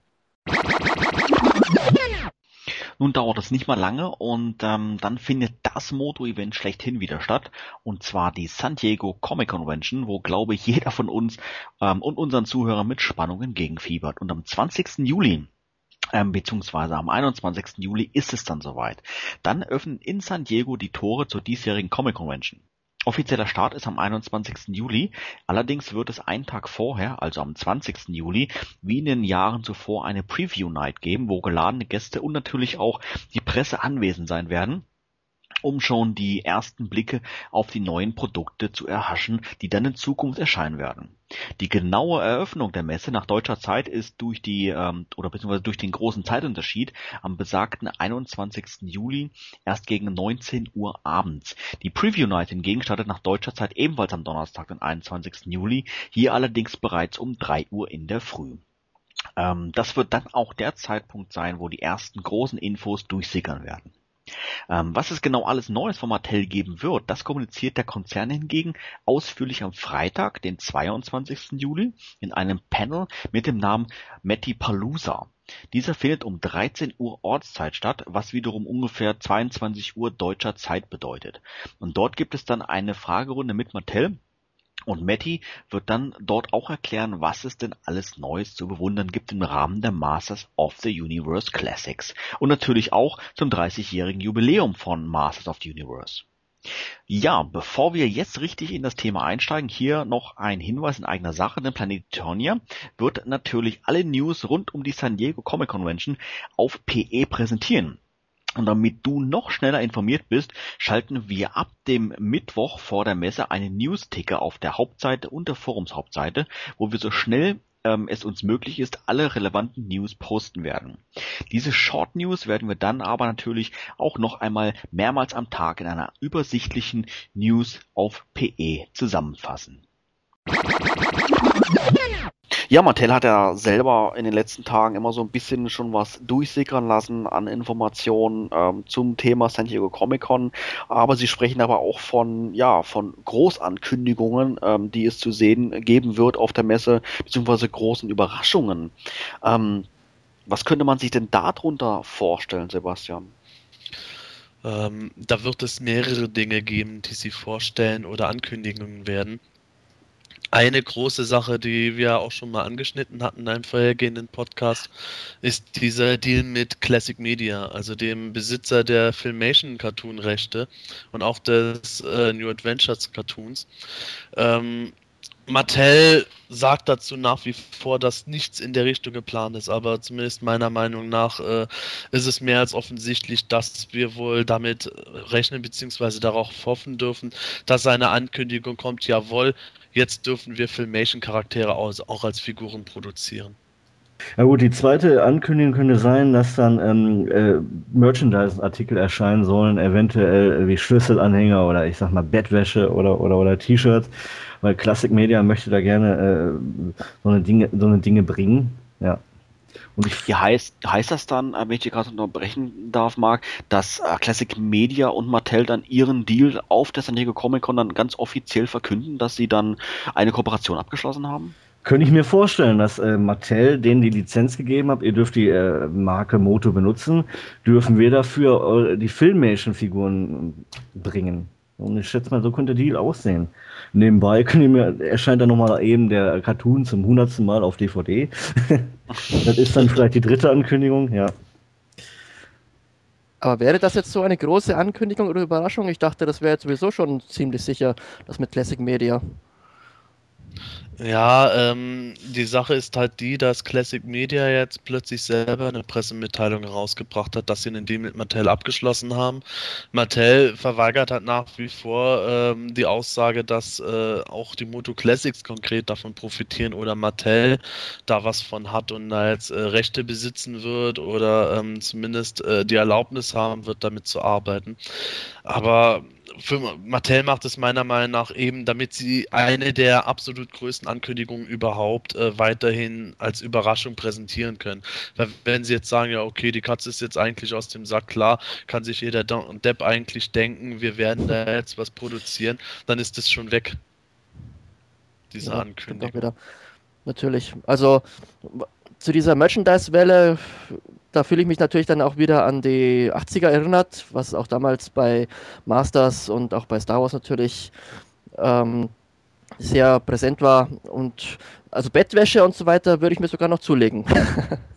Was ich jetzt äh, dabei jetzt nicht ganz verstehe, ist, äh, wer jetzt letztendlich die Zielgruppe von diesen ganzen Merchandise-Sachen äh, sein soll. Ich meine, letztendlich weiß ja niemand außer ja uns uns Fans, dass es äh, Master of the Universe quasi eine Neuauflage aktuell gibt äh, ich sag mal, mein Nachbar von nebenan hat davon noch nie was in seinem Leben gehört, ähm, wird sicherlich dann genauso überrascht sein, ähm, Motu-Bettwäsche dann irgendwann beim Kaufhof liegen zu sehen. Oder sind diese Produkte, diese Merchandise-Produkte auch eigentlich nur für den Onlinehandel dann bestimmt?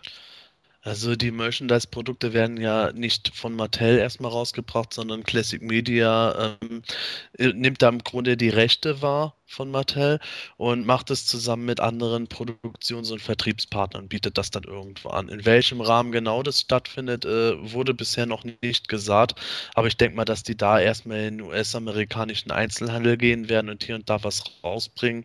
Wobei halt die große Frage ist, äh, was die sich jetzt als Konzept dahinter überlegen. Da könnte halt eventuell eine weitere Mattel-Ankündigung mit reinspielen, wenn die jetzt tatsächlich mal irgendwas äh, äh sagen würden, okay, äh, Masters of the Universe Film, alles in der Vollproduktion ist jetzt eigentlich so gut wie abgeschlossen und ähm, äh, jetzt, jetzt werden wir ab nächstem Jahr mit Drehen beginnen und der Film erscheint dann definitiv im, im Jahr XY. Allerdings bin ich da jetzt noch nicht selber so überzeugt von, dass so eine Ankündigung stattfinden wird, weil ich denke, wenn da jetzt wirklich was absolut fix wäre, dann wäre das schon durch andere Kanäle durchgesickert, weil gerade bei Kinofilmen ist es äußerst schwer, irgendetwas geheim zu halten, wenn irgendeine Art von Vertrag mit Darstellern, Studios etc. fix abgeschlossen ist. Das wäre aber definitiv mal eine große Ankündigung. Das mit Sicherheit. Ja, so ein ähnliches Kommentar äh, gab es vom Planetonia-Mitglied Sandwich Maker. Er hat äh, uns nämlich ähm, geschrieben, ich habe über meine Kanäle erfahren, dass ein neuer Ansatz für eine Realverfilmung der Masters in der Mache ist. Nicht mehr bei Warner und Silver wie letztes Mal, sondern bei jemand anderem. Bei wem, schreibt, bei wem, schreibt, er nicht, ne? Nein, bei wem schreibt er jetzt hier nicht. Ähm, auch nicht, welche Kanäle er da jetzt ähm, letztendlich kontaktiert hat. Aber ähm, ja, der, die Idee ist letztendlich die gleiche, ähm, als, als große Ankündigung quasi, dass Mattel was zum Thema Realfilm sagt. Aber ähm, ja, was du sagst, Sebastian, macht, das macht schon durchaus Sinn. Ähm, bei einem Film sind so viele Personen involviert und ich denke, da ist es einfach nicht möglich, das jetzt bis zum Tag X wirklich hundertprozentig geheim zu halten. Wobei es könnte natürlich auch sein, wenn man jetzt mal optimistisch ist, dass die ganzen Gerüchte, die in den letzten Jahren im Umlauf waren, wirklich Taktik waren und jetzt, wo wirklich was zu berichten wäre, keiner mehr dran glaubt. Deswegen berichtet auch keiner mehr. Ich glaube schon lange nicht mehr dran. Ja, es ist wirklich was durchgesickert, aber die ganzen Online-Anbieter über solche News, die denken sich, ach, das stimmt ja eh nicht. Und deswegen bringen sie gar nichts darüber. Und dann kommt jetzt die Ankündigung, auf der Comic-Con und das wäre ja wirklich super. Ich stelle mir das so vor, Scott Knightley steht dann da auf der San Diego Comic-Con im Panel, so, jetzt lassen wir die Katze auf den Sack, der Film kommt nächstes Jahr im Kino. Und alle dann, ja klar. Nee, nee, wirklich. Das wird von dem, dem Filmstudio gemacht. Ja klar. Nee, nee, wirklich. Die Hauptrollen spielen der, der und die. Ja klar. Nein, nein, die Szenen sind noch abgedreht. Hier guckt euch das Video an. Das ist der Trailer. Ja klar. Oh Gott, glaubt mir doch endlich. Und flippt halbert aus und keiner glaubt ihm mehr irgendwas.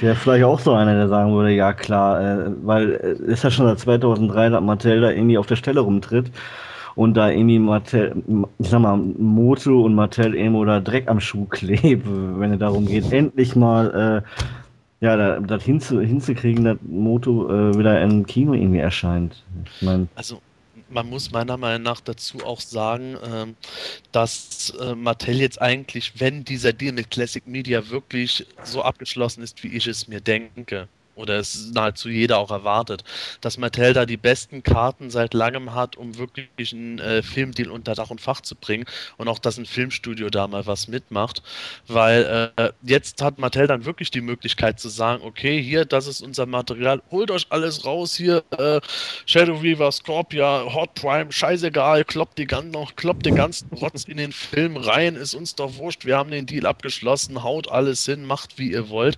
Und vorher war das immer so, ja, äh, Motofilm, ja, vom Zeichentrick eigentlich nicht. Ja, gut, das ist von den 80ern am meisten bekannt, aber wir haben die Rechte nicht. Ja, warum nicht? Ja, weil das damals unser Chef verkauft hat. Ja, können wir es nicht zurückkaufen? Ja, nee, eigentlich nicht. Da wird halt jedes Filmstudio irgendwann sagen, wisst ihr was, wenn ihr solche Pappnasen seid, da holen wir uns einen anderen, lukrativeren Deal, wo nicht so ein rechte Geschiss ist. Und jetzt Ab nach Hasbro. genau.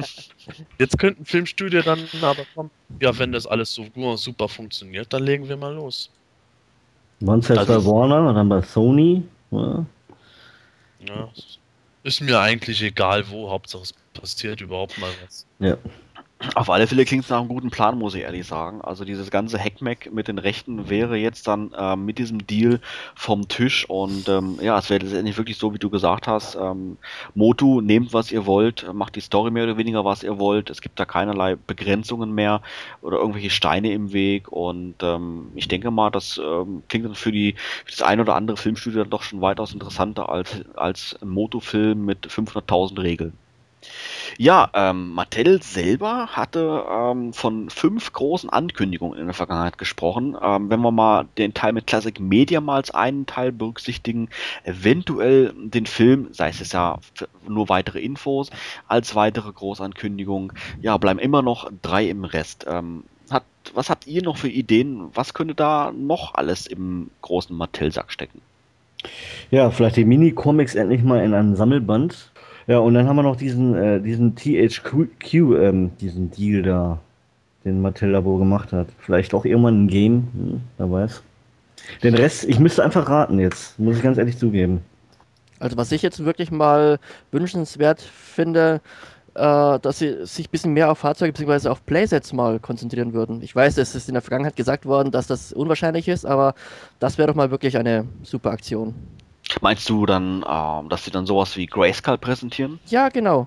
Einfach mal ein richtig schönes großes Playset. Meinetwegen auch in mehreren Teilen oder vielleicht irgendwie aus, äh, wie damals diese Bild der Figure-Teile, dass man halt das aus verschiedenen Komponenten zusammensetzen kann, wenn es größer wird. Sebastian, was hast du noch so gehört? Ja, also die ähm, zwei Sachen, die ich auch durchaus interessant finde, ist dieser Videospiele-Deal. Da stimme ich zu. Es könnte unter Umständen tatsächlich was passieren. Mattel hat zwar bisher nichts gesagt, THQ hat auch nicht wirklich gesagt, dass sie was in Arbeit haben, aber ich habe mitbekommen, beziehungsweise mir wurde es erzählt, dass zumindest Mitarbeiter bei THQ sehr versessen darauf wären, ein Masters of the Universe Spiel zu machen. Ist halt die Frage, ob äh, zum einen Mattel die Erlaubnis dafür geben würde, zum anderen, ob die Entscheidungsträger bei THQ sagen würden, okay, damit lässt sich was machen. Ich meine, früher war es ja immer so, dass eher ein Spiel rausgekommen ist, passend zu einem Film oder zu einem Zeichentrick oder Fernsehserie.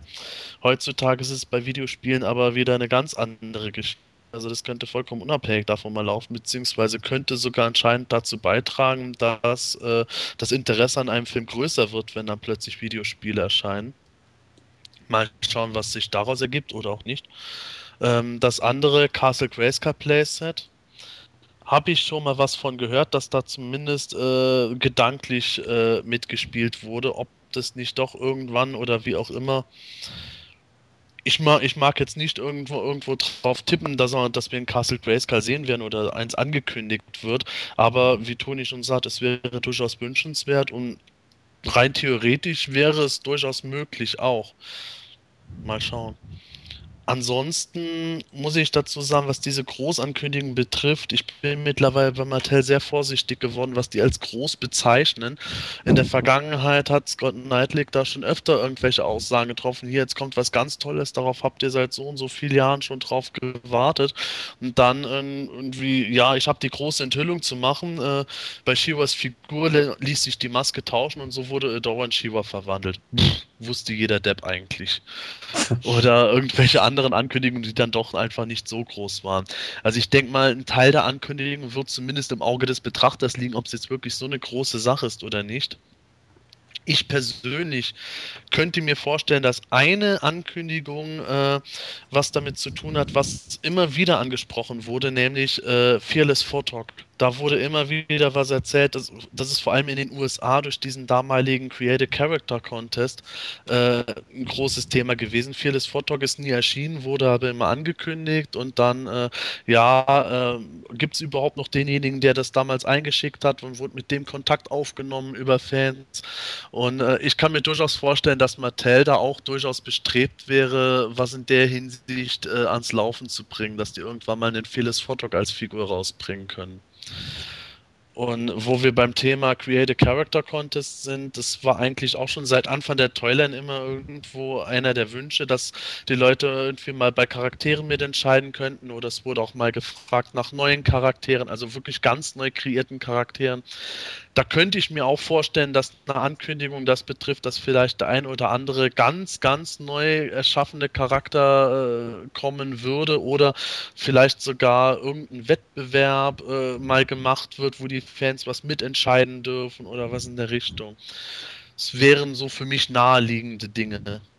Okay, wie Sebastian gerade sagte, an, große Ankündigung, äh, wo die Fans mitentscheiden können. Das haben sie ja auf der Comic-Con dieses Mal wieder. Und zwar ähm, geht es um eine Farbe, die ein bestimmter Charakter haben soll. Und die Fans können damit aussuchen. Und da gibt es ja auch Spekulationen. Das ist als eine der großen fünf Ankündigungen, ich weiß nicht. Müssen wir mal abwarten. Ja, als eine der großen fünf Ankündigungen kann sein, kann auch nicht sein. Aber so oder so ist es mit Sicherheit interessant, über welchen Charakter wieder entschieden wird. Vor allem nachdem äh, die Wahl um Panthers Beflockung ja immer noch umstritten ist und jetzt mittlerweile, nachdem äh, Samples von Many Faces gezeigt wurden, da auch wieder Schreie laut wurden. Na, der sieht ja doch nicht so aus, wie es eigentlich angekündigt war. Mal schauen. Was ich persönlich noch sagen muss, ich hoffe ja, dass jetzt, äh, dass dieser Fearless Vortalk nichts mit diesen fünf Ankündigungen zu tun hat, weil ich kann ja mit dem überhaupt nichts anfangen. Also der ist ja für mich noch unwichtiger als zum Beispiel Vicor und der ist ja schon ganz oben auf der Liste. Aber der, ich weiß nicht, den finde ich einfach wirklich unwichtig. Sagen wir mal so, je nachdem, wie die Four Horsemen ihn umsetzen könnten, würde er mir durchaus gefallen können. Aber grundsätzlich von dem her, wie ich Fearless Photog bisher gekannt habe, ist er für mich noch uninteressanter als Cyclone. Das will was heißen. oh.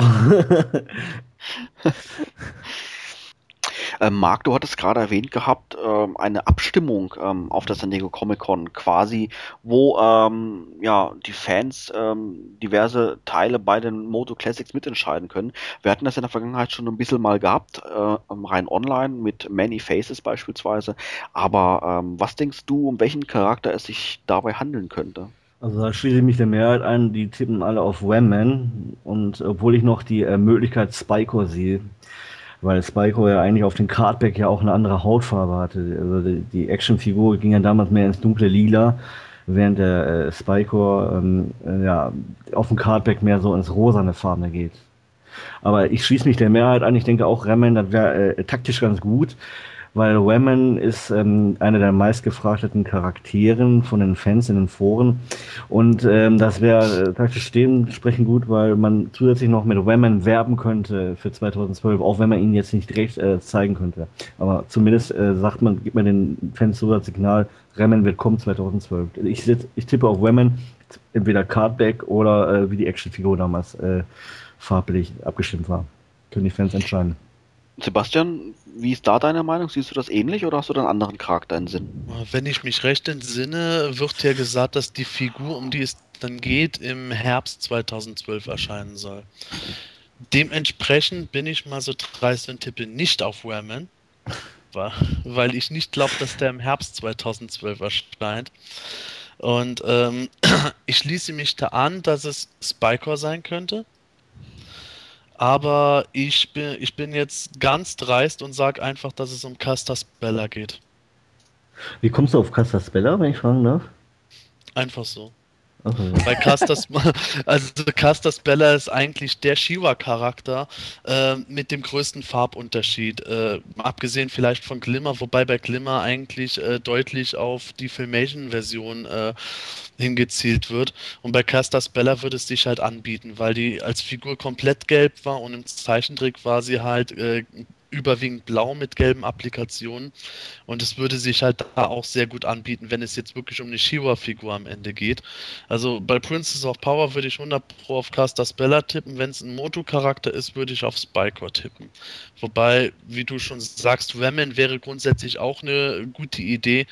Aber da eben, weil ich nicht glaube, dass der im Herbst erscheint, halte ich davon Abstand. Ich glaube, Spiker wird mindestens genauso gut ziehen wie Wemman als äh, Werbung für, äh, für das Abo 2012. Ja, Spiker ist vor allen Dingen in der Hinsicht interessant, weil Spiker durchaus gewünscht ist, aber jetzt nie in der obersten Riege mitgespielt hat und so wird die Aufmerksamkeit für Spiker noch zusätzlich erhöht. Toni, wie sind deine Vermutungen? Ja gut, also Sebastian tippt auf Castas Bella. Ich dagegen würde auch die erwähnte Glimmer äh, vermuten. Weil, also, da, ich finde, das ist schon ein sehr großer Unterschied zwischen der Figur von damals und eben der Filmation-Variante. Wobei die meisten wahrscheinlich auch die Filmation-Version bevorzugen würden. Ob das jetzt eine Abstimmung rechtfertigt oder ob sie gleich sagen, sie nehmen einfach die Filmation-Variante, das kann man jetzt natürlich im Vorfeld auch nicht sagen. Wenn es um eine Moto-Figur gehen würde, dann ja, man könnte vielleicht noch Fisto tippen, ob der jetzt in seinem Classic-Look erscheint, also Vintage-Look, oder eher 2000X-Style hat. Fisto und 2000X-Style, der unterscheidet sich doch eigentlich nur diese, durch dieses Stirnband, oder? Bei Fisto ja. könnte, könnte es interessanter werden, ob der vielleicht äh, einen zweiten Kopf beiliegen haben könnte mit dem Stirnband.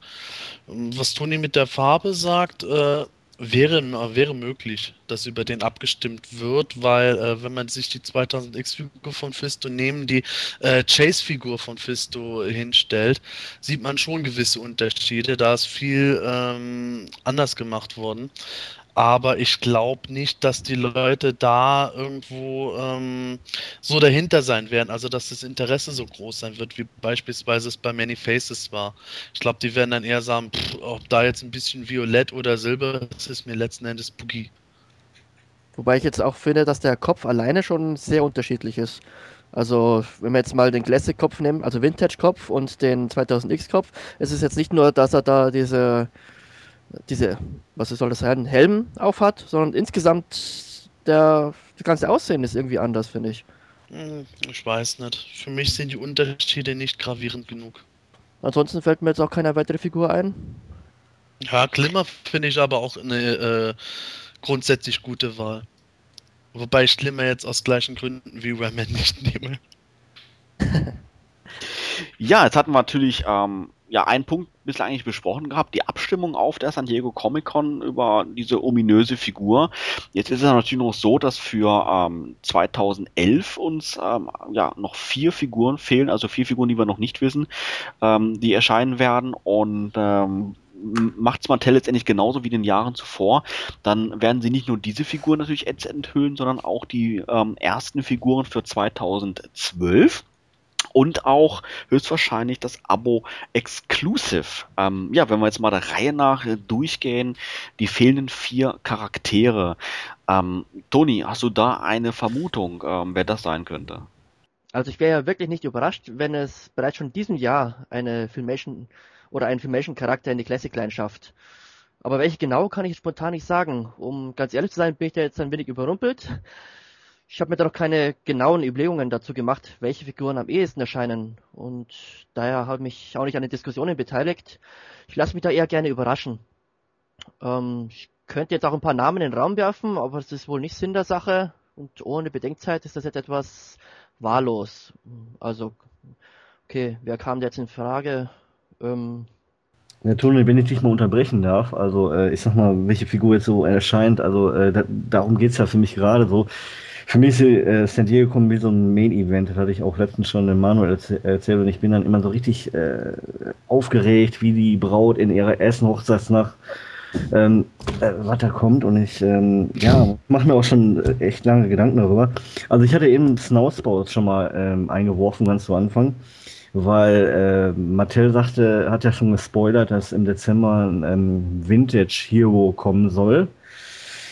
Snowspaws könnte dann auch derjenige mit den drei Köpfen sein. Das hatte äh, Mattel auch gespoilert, dass eine Figur noch mit drei Wechselköpfen erscheint. Snowspaws, also mit Vintage-Kopf.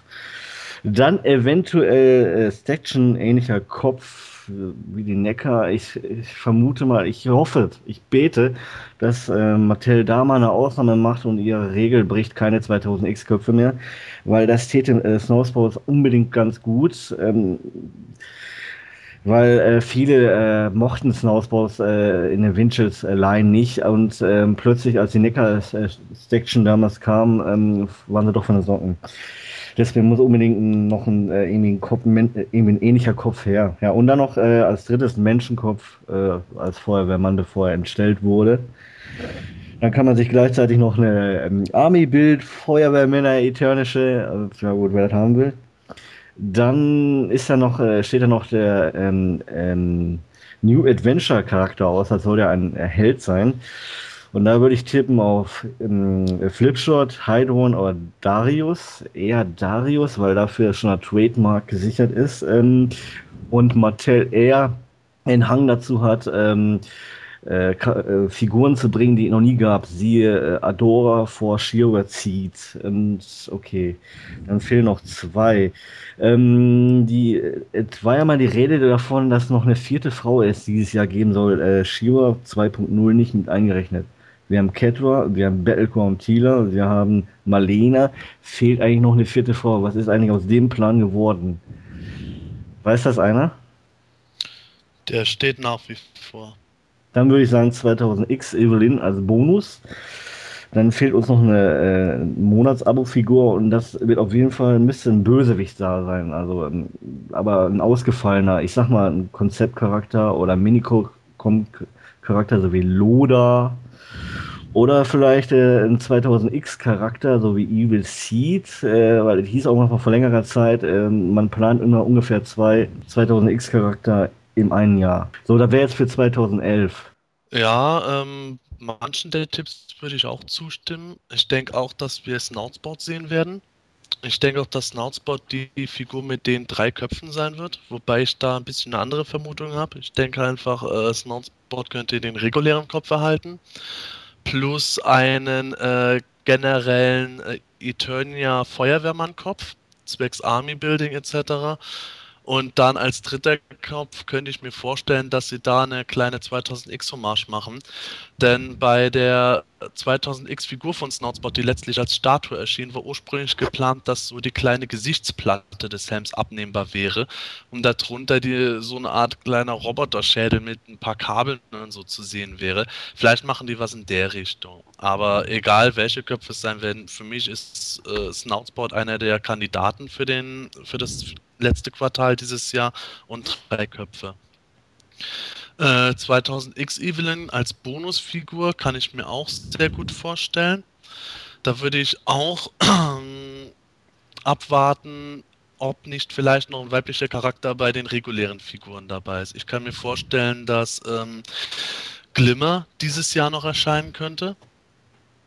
Also abhängig davon, ob Glimmer kommt, äh, wird für mich als Bonusfigur entweder Evelyn im 2000 X-Dress erscheinen oder NA He-Man.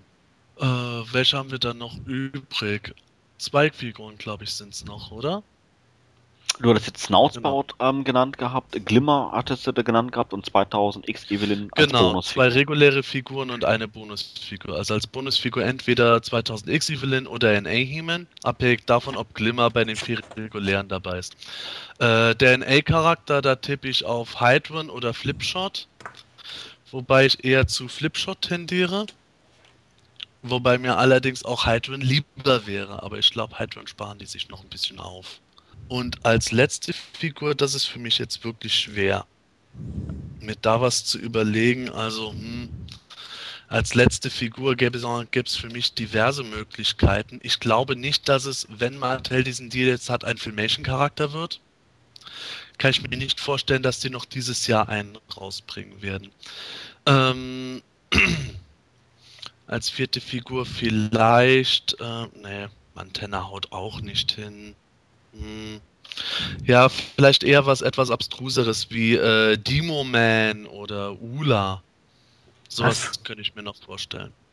Ja, das wären so meine 2011er Tipps. Vielleicht nochmal geschwind für unsere Zuhörer eine ganz kleine ähm, Erläuterung. Demoman Ula. Äh, wer verbirgt sich denn dahinter? Also Demoman ist im Grunde das Äquivalent für Skeletor, was Valkor zu He-Man ist. Also sprich, Demoman war eins der Ursprungskonzepte von Skeletor und wird auch in den Moto Classics Biografien dahingehend eingeführt, dass Hordak, Keldor und Demoman zu Skeletor verschmolzen hätte. Und Ula, äh, da gibt es noch keine genauen Aussagen. Ula wurde namentlich in der Geigor-Biografie erwähnt und es ist mittlerweile ein starker Tipp bei den meisten Fans, dass Ula der He-Man aus den allerersten Minicomics sein könnte. Also sprich dieser He-Man, der ursprünglich von seinem Barbarenvolk nur mit Lendenschurz und äh, Speer bekleidet abzieht, ohne Stiefel, ohne Rüstung und alles und wird dann später von der Goddess mit dem ganzen He-Man-Outfit bestückt. Sprich also, ähm, das wäre dann ein nackiger He-Man. Je. also eine Hose hat er an. Ja. Aber die kriegt man bestimmt ab, wenn man will. Action Feature. Removable Line Cloth. Ja, genau, richtig. Ich meine, dann könnten sie dieses Action-Feature dann gleich wieder später fürs Snoutsport verwenden. genau. Das wäre das wär noch eine tolle Werbung, wenn Mattel wieder so äh, Werbespots machen würde wie in den 80er Jahren. Kauft jetzt Ula den Himmel des Dschungels. Fellhose separat erhältlich. genau, richtig. Ach, herrlich. Inwiefern würde Ula in die offizielle Geschichte einfließen? Also, ich meine, wenn der jetzt, wenn es den wirklich gab und dass er eben jener, welcher angebliche He-Man ist, der da der Green Goddess begegnet, wird es, das wird irgendwie da gar nicht mehr zusammenpassen. Hm, nach den Biografien schon. Also Ula ist bisher so eingeführt worden, dass bevor Prinz Adam zu He-Man wurde, Ula quasi ähm, der letzte He-Man äh, vor dem jetzigen He-Man war. Mhm. Und zwar der He-Man des Dschungels, der gegen Geiger gekämpft hat und unter anderem Skeletor, als er kurzfristig aus der Verbannung mal mit seiner Battle Armor Rüstung entkommen ist, den wieder mit drei Hieben zurückverfrachtet hat. Und ähm, ja, die würden das mit Sicherheit dann einführen, dass das einfach ein separater Charakter wäre, der eben von seinem Volk ausgezogen ist, hatte auch die Green Goddess irgendwie getroffen, wurde von der bestückt, hat dann eine Weile gekämpft, wurde dann irgendwie wieder platt gemacht, ist vielleicht auch damals schon auf einen jungen Man at Arms etc. pipapo gestoßen, bevor er von was weiß ich wem irgendwie gemeuchelt wurde oder in Rente gegangen ist, was weiß ich. Und äh, danach äh, ist halt Prinz Adam irgendwann zu He-Man geworden. Okay. Klingt zwar im Endeffekt alles wieder sehr an den Haaren herbeigezogen, aber so naja. Alle müssen... Ja, aber das besonders, oder? Muss man schon zugeben. ja, das ist halt das alte Thema auf Biegen und Brechen, alles irgendwo zu einem Mischmasch zusammenkloppen. Es äh, waren ja schon mal ganz interessante Tipps dabei ähm, für, ähm, ja, für die vier Figuren, die dieses Jahr noch erscheinen werden, beziehungsweise fünf mit dieser Bonusfigur. Ähm, wenn wir jetzt mal davon ausgehen, dass Mattel auch äh, für das kommende Jahr wieder schon Figuren enthüllen wird, ähm, zwei, drei, vielleicht vier. Ähm, habt ihr da schon ähm, Tipps oder sind das vielleicht auch ähm, ja, vielleicht sogar die gleichen Tipps, falls sie die Figuren, die ihr schon genannt habt, doch nicht 2011 erscheinen werden, würdet ihr dann sagen, dass die dann definitiv 2012 erscheinen werden? Oder habt ihr dafür Anfang nächsten Jahres ähm, doch ganz andere Charaktere im Sinn? Marc, wie siehst du das? Ja, auf jeden Fall. Ich bin mir, ich bin ja hundertprozentig sicher, dass irgendwie Filmation-Figuren kommen werden und ähm, Mattel, ne, die Horsemen sagten letztens, sie sind an zwei Classics-Figuren am Arbeiten. Ähm, eine ist auf hundertprozentig Vintage und die andere ist zwar Vintage, aber äh, die stammt auf der Vintage-Zeit, aber äh, sie gab es nicht irgendwie als Figur und das würde auf ähm, Sh äh, Shadow Weaver passen, vor allem weil im ersten Quartal eine Frau kommen soll. Und Shadow Weaver die absolute Must-Have-Figur äh, unter den Filmation-Figuren für viele Fans wäre. Die würde ich dann auf äh, Januar chippen. Und dann äh, Stinkor auf, äh, ja, auf ähm, Februar, weil, äh, ich sag mal, Evil Warrior eigentlich nach Clawful dann wieder lange überfällig ist und ähm, bei Stingo hat ja Mattel selber schon letztens öfters gesagt, der wird auf jeden Fall zwei Köpfe haben. Ich denke allerdings ohne Odifus, weil das würde nicht passen. Äh, der Odifus, das müsste dann alle wieder 25 äh, Dollar kosten oder sonst irgendwas. Odifus wird später irgendwann kommen. Ja, und die dritte Figur, ähm, ähm, würde ich sagen, ist Lashet von den ähm, New Adventure, weil der Name ist auch schon getrademarkt und ähm, Slushet wäre für Mantenna und für Snakeface ziemlich wichtig, weil, äh, guckt euch mal die Haut an, die ist ziemlich pustelig, so wie bei Mantenna und Snakeface. Und diese Schläuche am Arm bei Slushet, die werden wahrscheinlich extra gegossen sein und dann draufgesteckt werden. So könnte man auch gleichzeitig bei Mantenna diese Seitenflossen drauf machen. Ich glaube, Slushet wird es werden. Ach. Der Slushet. Ich sag mal besser Kalama. ist einfacher auszusprechen, genau. Ja, und ich sag mal, die erste äh, Large-Scale-Figur, mein Gott, jetzt habe ich es aber, ey. Da müsste ich eigentlich raten. Also, ich sag mal, bei Filmation, Daimler oder, ja. Ja, und die erste Bonusfigur, ja, da, ich hatte mal immer von Snake äh, Armor He-Man gehört. Ja, ob das auch ein Gerücht ist. Ja, man darf auch nicht vergessen, die äh, Battle Stands, die kommen ja auch noch. Und das wahrscheinlich im Snake Mountain Look. So. Jetzt haben mich genug verhaspelt, jetzt sind die anderen dran, sich zu blamieren. Gerade bei der ähm, Bezug auf der Large-Scale-Figur ähm, haben wir jetzt noch von einem PE-Mitglied mit dem Namen Courtney den ähm, Tipp bekommen, äh, dass es sich vielleicht um Granemere handeln könnte. Da hatten wir im vergangenen Podcast auch schon mal drüber gesprochen gehabt. Ich weiß nicht, ob der jetzt generell interessant genug wäre, nächstes Jahr ähm, zu erscheinen. Ähm, aber vielleicht handelt es sich ja tatsächlich um diese Figur. Sebastian, wie sind denn äh, deine Tipps jetzt nicht nur in Bezug auf die Large-Scale-Figur, sondern generell auf die, die ersten drei Figuren nächstes Jahr? Also da kommen jetzt äh, so Dinge rein, warum ich bestimmte Figuren äh, ausgeschlossen habe, dass um deren Farben spekuliert wird. Äh, wenn das mit Filmation jetzt äh, angekündigt wird, bin ich davon überzeugt, dass unter den ersten drei Figuren Shadow Weaver dabei sein wird. Ich gehe sogar so weit äh, zu spekulieren, dass Shadow Weaver schon im Januar erscheinen könnte. Ich denke zumindest, dass mindestens eine Filmation-Figur dabei sein wird, allein damit Mattel das äh, 2012er Abonnement ausreichend promoten kann, weil das ist natürlich eine ganz große Geschichte. Wenn die jetzt dann irgendwie sagen, ja, es kommen Filmation-Charaktere, kündigen aber nichts an, dann geht ihnen eigentlich ein großer Werbefaktor weg. Deswegen auf jeden Fall bei mir Shadow Weaver in den Tipps dabei. Als zweites Wellman Deswegen oh. schließe ich den eben für Herbst aus, weil ich glaube, dass Ramen auch ein gigantisches Zugpferd wäre, um das Abonnement zu bewerben. Und auch denke, dass Ramen deswegen schon vorgestellt werden wird. Und als dritte Figur, also ich gehe jetzt einfach mal davon aus, dass von Januar bis März gezahlt wird, das ist für mich etwas schwieriger. Ähm, es gibt Gerüchte, dass Lizardman kommen könnte. Da ist jetzt aber irgendwo, da habe ich unterschiedliche Sachen schon gehört, ob Lizardman vielleicht äh, regulär erscheint oder äh, als Abo-Exclusive erscheinen könnte.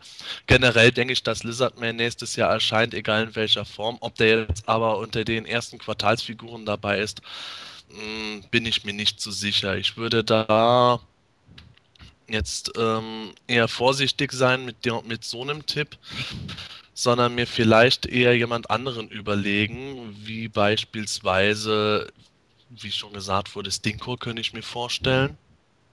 New Adventures Charakter glaube ich fast nicht. Ähm, ja. Ich bleibe einfach mal bei Stinkor. Also was die Large-Scale-Figuren betrifft, da hoffe ich ja einfach mal, dass es Granomir wird. Ich meine, es gibt auch die Überlegung wegen, wie vorhin schon mal erwähnt, Daimar, aber der vorher würde Granomir schon irgendwie mehr Priorität haben.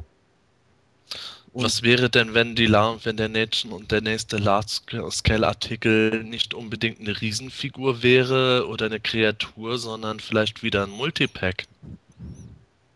Ich habe gehört, dass dieses Multipack, also so eine Army-Build-Figur, im ersten halben Jahr äh, können wir so nicht abschmecken. Das soll es angeblich erst im zweiten halben Jahr, halbe Jahr von 2012 geben.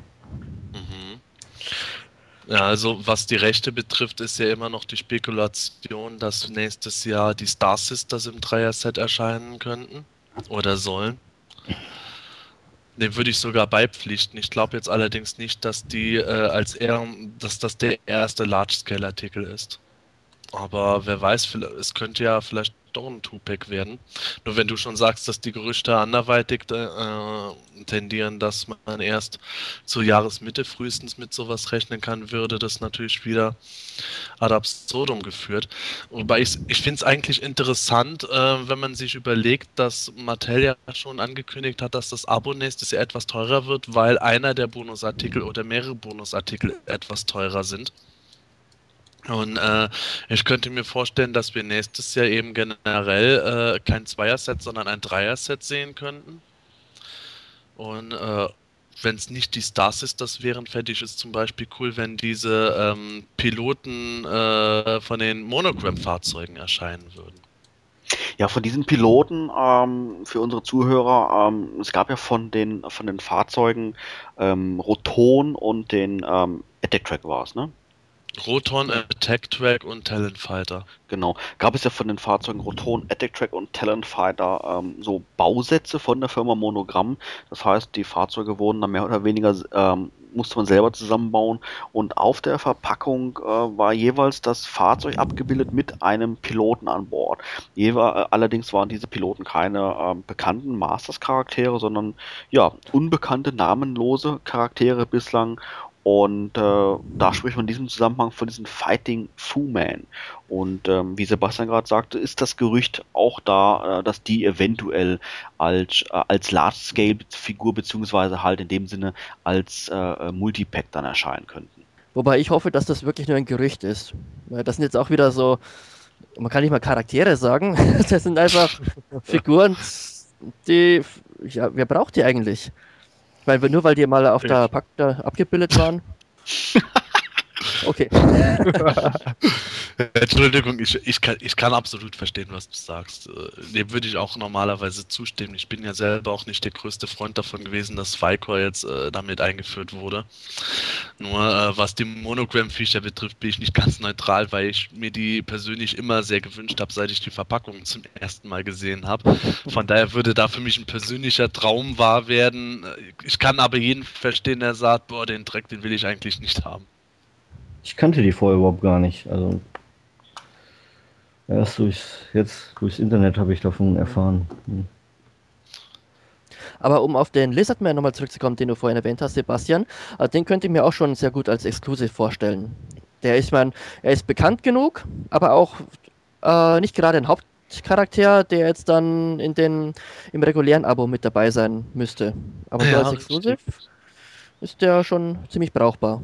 Zumal Lizardman auch da zahlreiche Formen äh, anbieten würde für weitere Figuren. Also äh, so wie eigentlich äh, Lead äh, dazu prädestiniert gewesen wäre, einige Grundformen für einen breiteren Körper à la Wehrman anzubieten, so könnte Lizardman einen dünneren Grundkörper anbieten, wo Formen unter anderem für Modulok recycelt werden könnten oder für einen jüngeren 2000X Adam.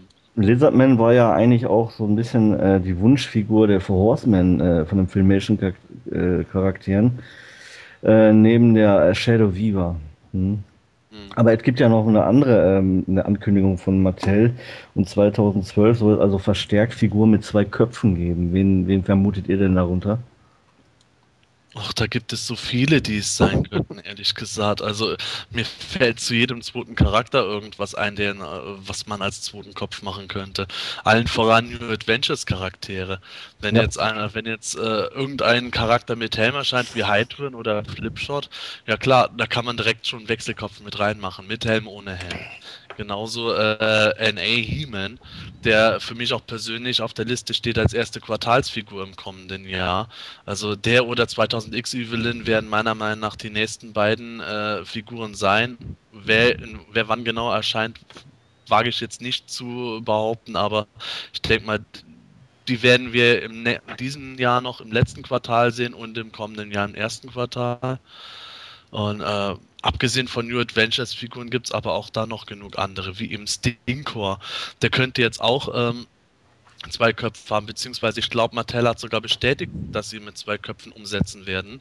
Mhm. Da wird mit Sicherheit dann unbemalter Merman-Kopf dabei sein und dann noch ein zweiter Kopf, der eher an 2000X angelehnt ist, der dann diese Master Gasmaske vom Maul hat. Also da gibt es eigentlich so viele Möglichkeiten, wenn Mattel da wirklich gewillt ist, Wechselköpfe anzubieten. Äh, wobei ich glaube, dieses Jahr haben sie es bewusst etwas zurückgehalten bei manchen Figuren, äh, weil sie gedacht haben, dann können sie zwei Jahre später noch eine Bonusversion davon rausbringen mit anderem Kopf oder irgendwelche Army-Bilder-Figuren. Inwieweit Mattel dann da äh, nächstes Jahr ein bisschen das aufweichen wird, wieder müssen wir mal abwarten. Dragon Blaster Skeletor im weiten Sinne auch eine Figur mit zwei Köpfen, oder? Im weiten Sinne. ja, ja, oder nicht? Ja. Okay. Da könnte man einen Drachenkopf mal auf den Skeletor setzen. Als Abwechslung. Wenn das klappt. ähm, ja, natürlich wird es auch im nächsten Jahr wieder Abo-Exclusives geben. Das heißt, natürlich nur für diejenigen, die da auch das Abo bei Matty abgeschlossen haben, wird diese Figur erhältlich sein. Und ähm, da hat Mattel auch schon verlauten lassen, ähm, ja, dass sie das eventuell wieder enthüllen werden, jetzt auf der kommenden San Diego Comic Convention für das Jahr 2012. Habt ihr da schon eine Idee, ähm, um wen es sich dabei handeln könnte, oder ist das eigentlich eher noch völlig im Dunkeln? Also ich weiß nur, es soll keine He-Man-Variante diesmal sein und äh, ich sag mal, äh, da würde ich auf diesen Loda tippen als äh, diesen Minicomic-Charakter, wenn der 2012 jetzt nicht noch, wenn der 2011 jetzt nicht kommen sollte. Ansonsten müsste ich, ich gebe zu, da müsste ich einfach raten. Ich weiß nur, es soll keine Himmel-Variante sein und ja. Aber sagen wir so, die Abo-Exklusiv war für mich persönlich sowieso nie so der richtige, richtige Highlight. Deswegen will ich auch wunderlos werden, ne? Also, ne? Gut vorstellen könnte ich mir auch den Charakter Garn, den viele, äh, den die meisten wohl kennen aus der Minicomic, äh, aus dem Minicomic Slave City. Das war der Gegner von He-Man der auch äh, ein bisschen abge abgeändert in der Cartoon-Folge Die Geschichte zweier Städte vorkam. Ja, also den könnte man gut als Exclusive vorstellen. Der ist nicht, nicht wirklich belebt oder begehrt, aber wäre einfach ein nettes Schmankerl. Tja, da kann ich kaum was zu sagen, weil ich hatte dieses Mini-Comic nicht und äh, ja, wieder eine Figur, eine Abo-Exklusivfigur, die nichts für mich wäre. Ja. Ist es eigentlich generell so, dass Mattel bei diesen Abo-Exclusive-Figuren ähm, eher, eher unbekannte oder sag ich mal weniger populäre Charaktere veröffentlicht ähm, anstelle von ja natürlich heiß begehrten Charakteren? Mattel veröffentlicht da Charaktere, von denen zumindest Mattel denkt, dass sie nicht für jeden äh, Moto-Sammler äh, oder Fan so interessant sind, aber wo sie sagen, so für die Leute, die ohnehin sich gern ein Abo abschließen, für diese, sagen wir mal, Extremfans ist das dann durchaus was Spannendes. Äh, als Abo-Exclusive habe ich jetzt diverse Gerüchte gehört. Mm, von Lizardman über Loda bis zu Fearless Photok ich persönlich tendiere zu Fearless Fordog. Weil ich denke, das ist genau sowas, was in diese Abo-Exclusive-Schiene reinpassen würde. Eben eine Figur, die äh, vom Charakter her nicht jeder kennt, die aber für diese, sagen wir mal, Superfans durchaus ein Begriff ist und ähm, interessant wäre und eine gewisse Art von Beliebtheit, auch wenn ich sie nicht nachvollziehen kann, hat. Und von daher denke ich mal, wenn jetzt total auf die Filmation-Schiene setzen würde, könnte es Lizardman werden. Ich tippe aber persönlich eher auf Fearless Photog. Dann wäre zum einen die große Ankündigung und auch gleichzeitig das Exklusiv für nächstes Jahr erstmal. Das erste. Zum Beispiel, ja. Muss ja nicht alles separat sein, sondern kann miteinander zusammenhängen.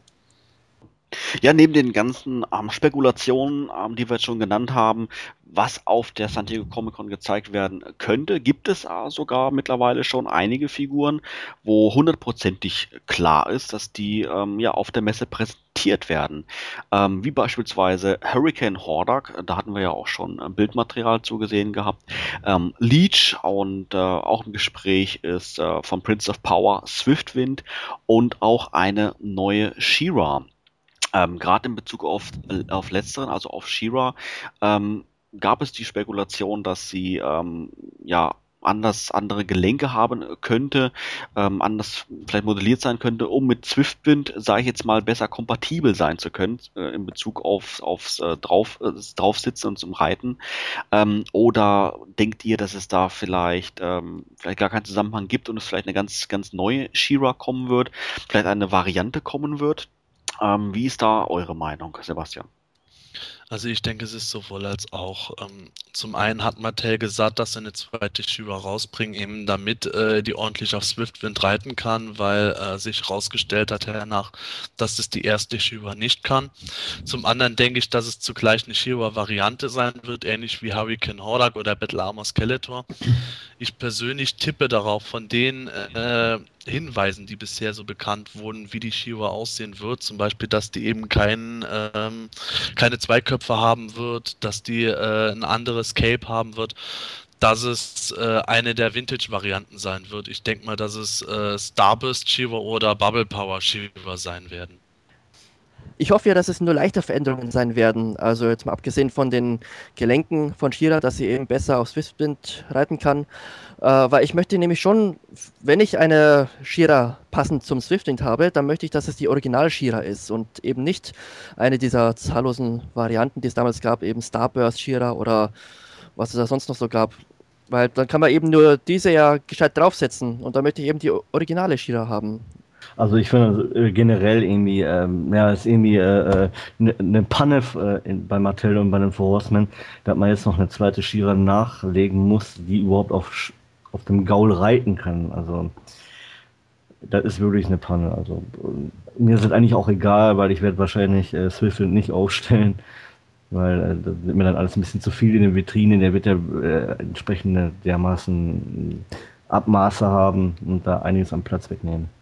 Aber ich werde mir sicherlich die zweite Shira trotzdem holen, weil meine ist ziemlich lediert und verbogen. Warum fragen wir jetzt nicht? ich, ich, ich, hab, ich bin nicht auf der Shira ist nicht, äh, ich bin nicht auf Shira geritten oder umgedreht. Also war generell krumme Beine. Oh. Krumme Beine, okay, das wird jetzt immer abstruser hier. Ich krieg diese Bilder nicht mehr aus dem Kopf. Ach, herrlich.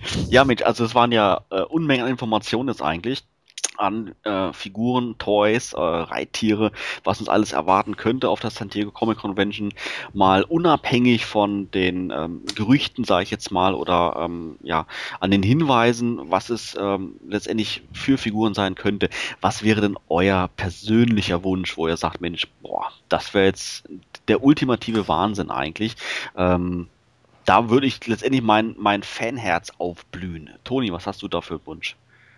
Da steht bei mir auf Platz 1 erstmal Extender. Und zwar mit Action-Feature natürlich. Keine auswechselbaren Beine oder sonstigen Köpfe, sondern richtig der Extender aus dem Minicomic am besten in dem schönen Design.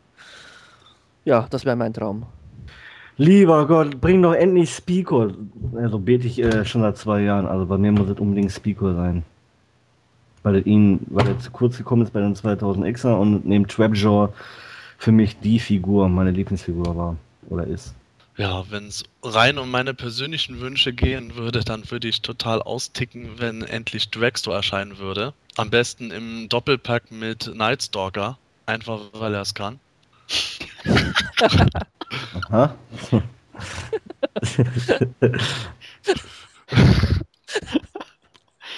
Ach ja. Es gibt so Themen, die immer wieder aufkommen. Ne? Und, äh, ah. Okay, weiter geht's. Ähm, als Large-Scale Procrustes, sprich der eternische Gott, der im Zentrum des Planeten die ganze Welt zusammenhält aus den Minicomics. Das wäre für mich auch noch endgeil. Als Mini-Playset den Talonfighter zusammen mit Point Dread und dann noch als normale Figur Geldor. Boah, du bist aber gierig. also ich muss sagen, ich bin da doch schon irgendwie ein bisschen bescheidener. Ich weiß nicht warum, aber ähm, ich bin schon unheimlich gespannt drauf, ähm, auf, auf Ram-Man beispielsweise, weil man den bislang immer nur so als dicken Kloß irgendwie als Figur hatte. Und äh, der ja angeblich dann mit normalen Beinen ausgestattet werden soll. Und das ist ein Anblick, den ich mir eigentlich so erstmal nicht vorstellen kann. Und ähm, ähm, bin aber doch irgendwie, ähm, ich bin nicht abgeneigt dagegen, ich bin einfach neugierig darauf, wie dann die Figur aussehen könnte. Und ähm, wie es dann wirkt, wenn man sie sich letztendlich im Regal positionieren könnte. Also ähm, ja, fände ich schon klasse, wenn man den sieht. Und vor allen Dingen bin ich halt gespannt drauf, wie er dann aussehen, aussehen wird. Ja, so viel mal an dieser Stelle zur San Diego Comic Convention, unsere ähm, Tipps und ähm, ja, unsere Vermutungen, beziehungsweise auch die Vermutung der Planet Eternia Fangemeinde, was es denn alles geben wird. Und ähm, ja, sind wir auf alle Fälle mal gespannt, inwieweit unsere Tipps dann ja ins Schwarze getroffen haben oder nicht. Und ähm, ja, würde ich mal sagen, lasst die Spiele beginnen. Ja, haben wir auch schon wieder das Ende der aktuellen Folge vom Himanischen Quartett erreicht. Ähm, wir hoffen natürlich, dass es dir auch diesmal wieder Spaß gemacht hat, uns zuzuhören. Selbstverständlich würden wir uns natürlich auch wieder freuen, deinen Kommentar im Forum von Planet Eternia zu lesen. Und wie gesagt, wenn du magst, kannst du uns auch im Store von iTunes unseren Himanisches Quartett bewerten. Unsere nächste Ausgabe erscheint wieder in ungefähr zwei Wochen. Und wenn ihr keine Folge mehr verpassen wollt, dann abonniert ihr uns am besten über YouTube oder iTunes. Ja, und sicher habt ihr auch mal spezielle Wünsche zu Themen, die wir im Podcast mal besprechen könnten. Schreibt uns doch einfach in die Kommentare zu diesem Podcast oder schickt uns eine Mail mit euren Wünschen an quartett.planeteternia.de.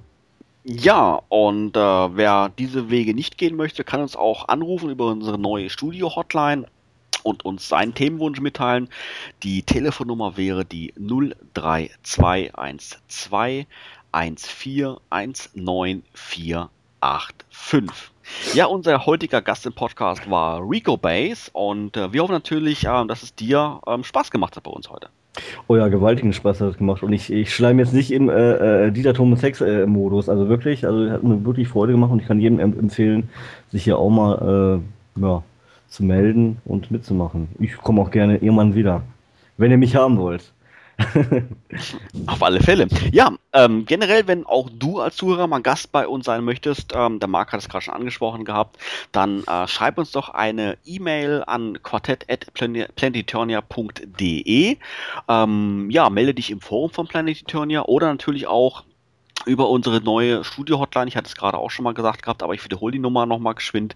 Die 03212 14 19485. Ja, in diesem Sinne war es das für die heutige Folge. Die San Diego Comic Con steht unmittelbar bevor. Ich kann vor Aufregung kaum noch schlafen, aber werde es jetzt doch demnächst mal probieren. In diesem Sinne, macht's gut, tschüss und bis dann. Bis dann und ich reite jetzt erstmal auf Nightstalker, weil ich das auch kann. Ja, tschüss, bis dann. Und ich gehe jetzt mal die Koffer packen für San Diego. Ja, und ich sage dann auch Tschüss und ich freue mich schon äh, wieder mit euch im Forum zu diskutieren, zu streiten, zu zanken und, und zu lachen und alles. Und denkt an das Gewinnspiel. Äh, Doch, das war Loda. Du Luder.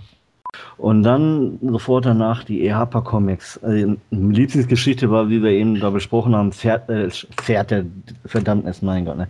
Schwert der Verdammnis. Schneidet raus, weil peinlich, ey. Okay, dann Pferd der Verdammnis finde ich geil. Pferd der Verdammnis, ey. Hör mal. Ich glaube, mein, mein, Gehirn funktioniert nicht mehr richtig, ey. Ja, aber jetzt haben wir auf alle Fälle was für die Outtakes. Vielen Dank. Ich hoffe ja, dass es nur leichte Modifikationen oder Veränderungen sind. Also jetzt mal abgesehen von den Gelenken, dass sie eben besser auf Shira. Äh, Entschuldigung.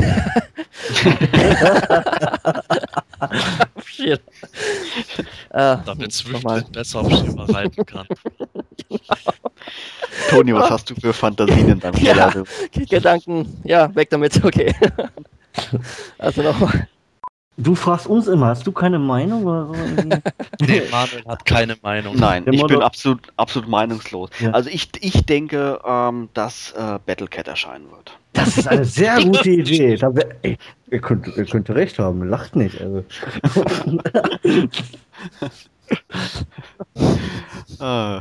Und dieser äh, mit äh, der Tü, äh, Tü, wie heißt der dann auch, Manuel?